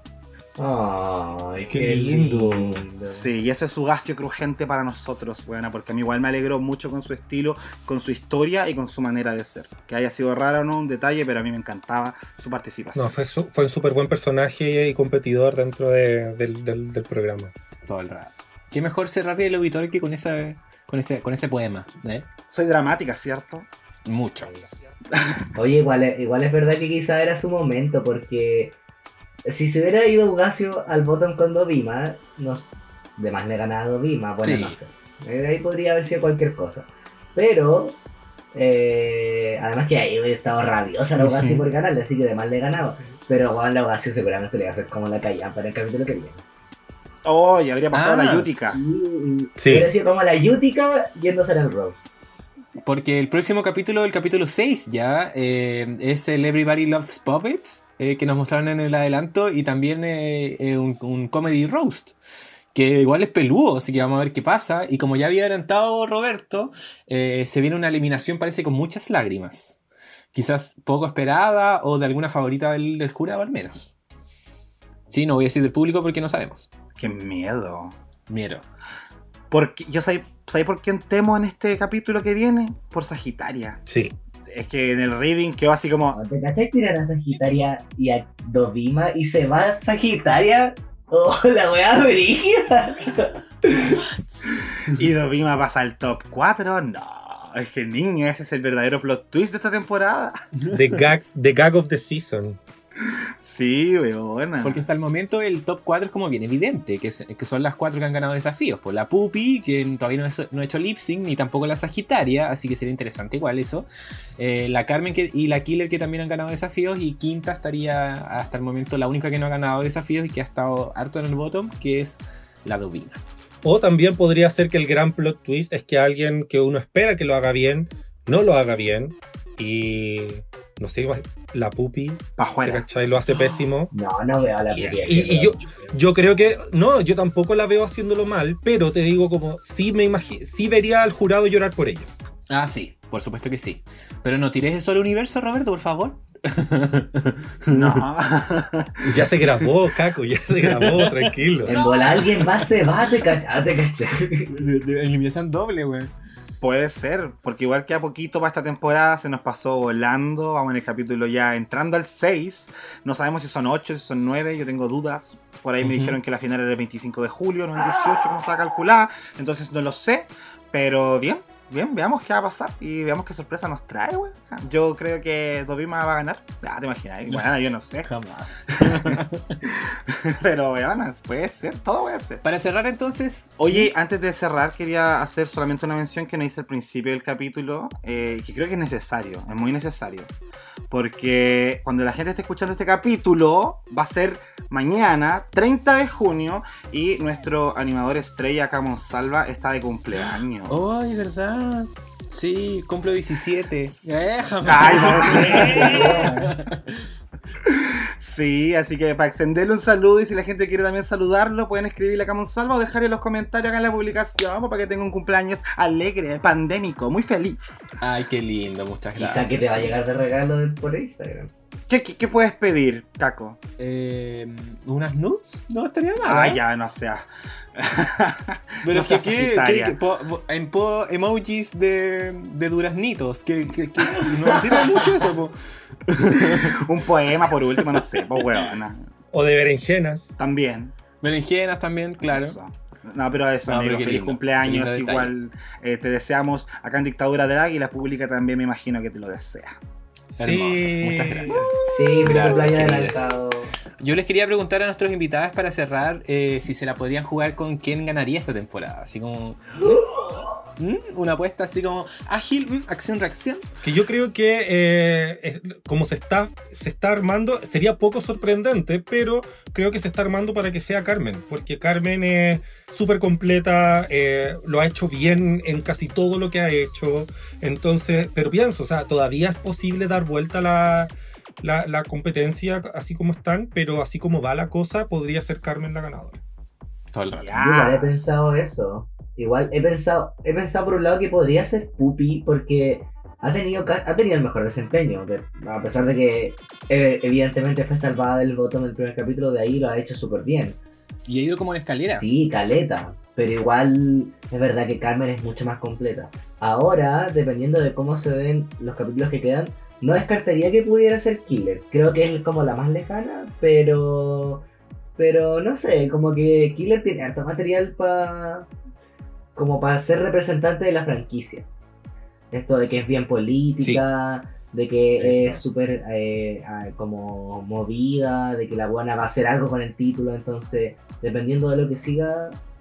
La que sí, no veo ganando es Sagitario. Porque siento que se nota mucho que es muy joven y que le, como que le falta crecer en varios aspectos. A pesar de que lo no lo ha hecho mal, evidentemente mal en nada, pero como que se queda corta de repente. Sí, sí, todavía Es buena, pero ahí, nomás, es buena, no, pero no es como, oh, wow. Oh, wow. sí.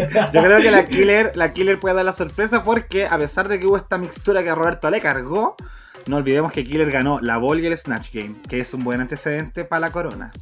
Sí, sí. no es suficiente, pero es suficiente, claro. es un buen antecedente.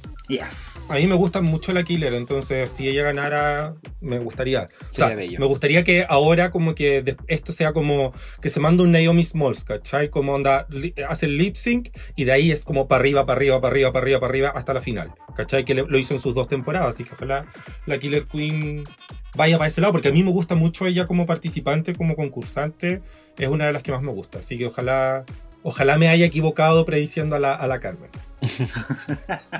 Retráctate. voy, a, voy, a hacer una, voy a hacer una declaración pública si me equivoco. Eso, por favor.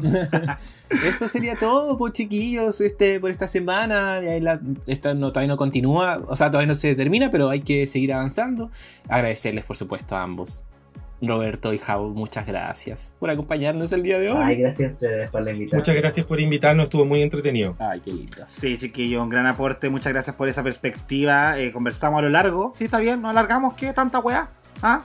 Pero no, de verdad que si les gustó esta conversación, chicos de la pública, chicas, coméntenos ahí en la publicación y ojalá que también lo que hayamos conversado acá les haya hecho sentido, porque siempre queremos hacer ese aporte a la perspectiva y a los puntos de vista eh, complementarios al programa. Así que nosotros felices de cumplir con ese objetivo, si es que se logra, eh, como pensamos que se está logrando. Sí, pues y si ustedes también tienen información que de repente a nosotros se nos pasa, igual nos pueden compartir porque no solamente nosotros compartimos la información, sino también nos puede llegar y ahí la redistribuimos. Así que muchas gracias a todos los que nos están escuchando y nos encontraremos la próxima semana para un nuevo capítulo de Dictadura Drag versión España.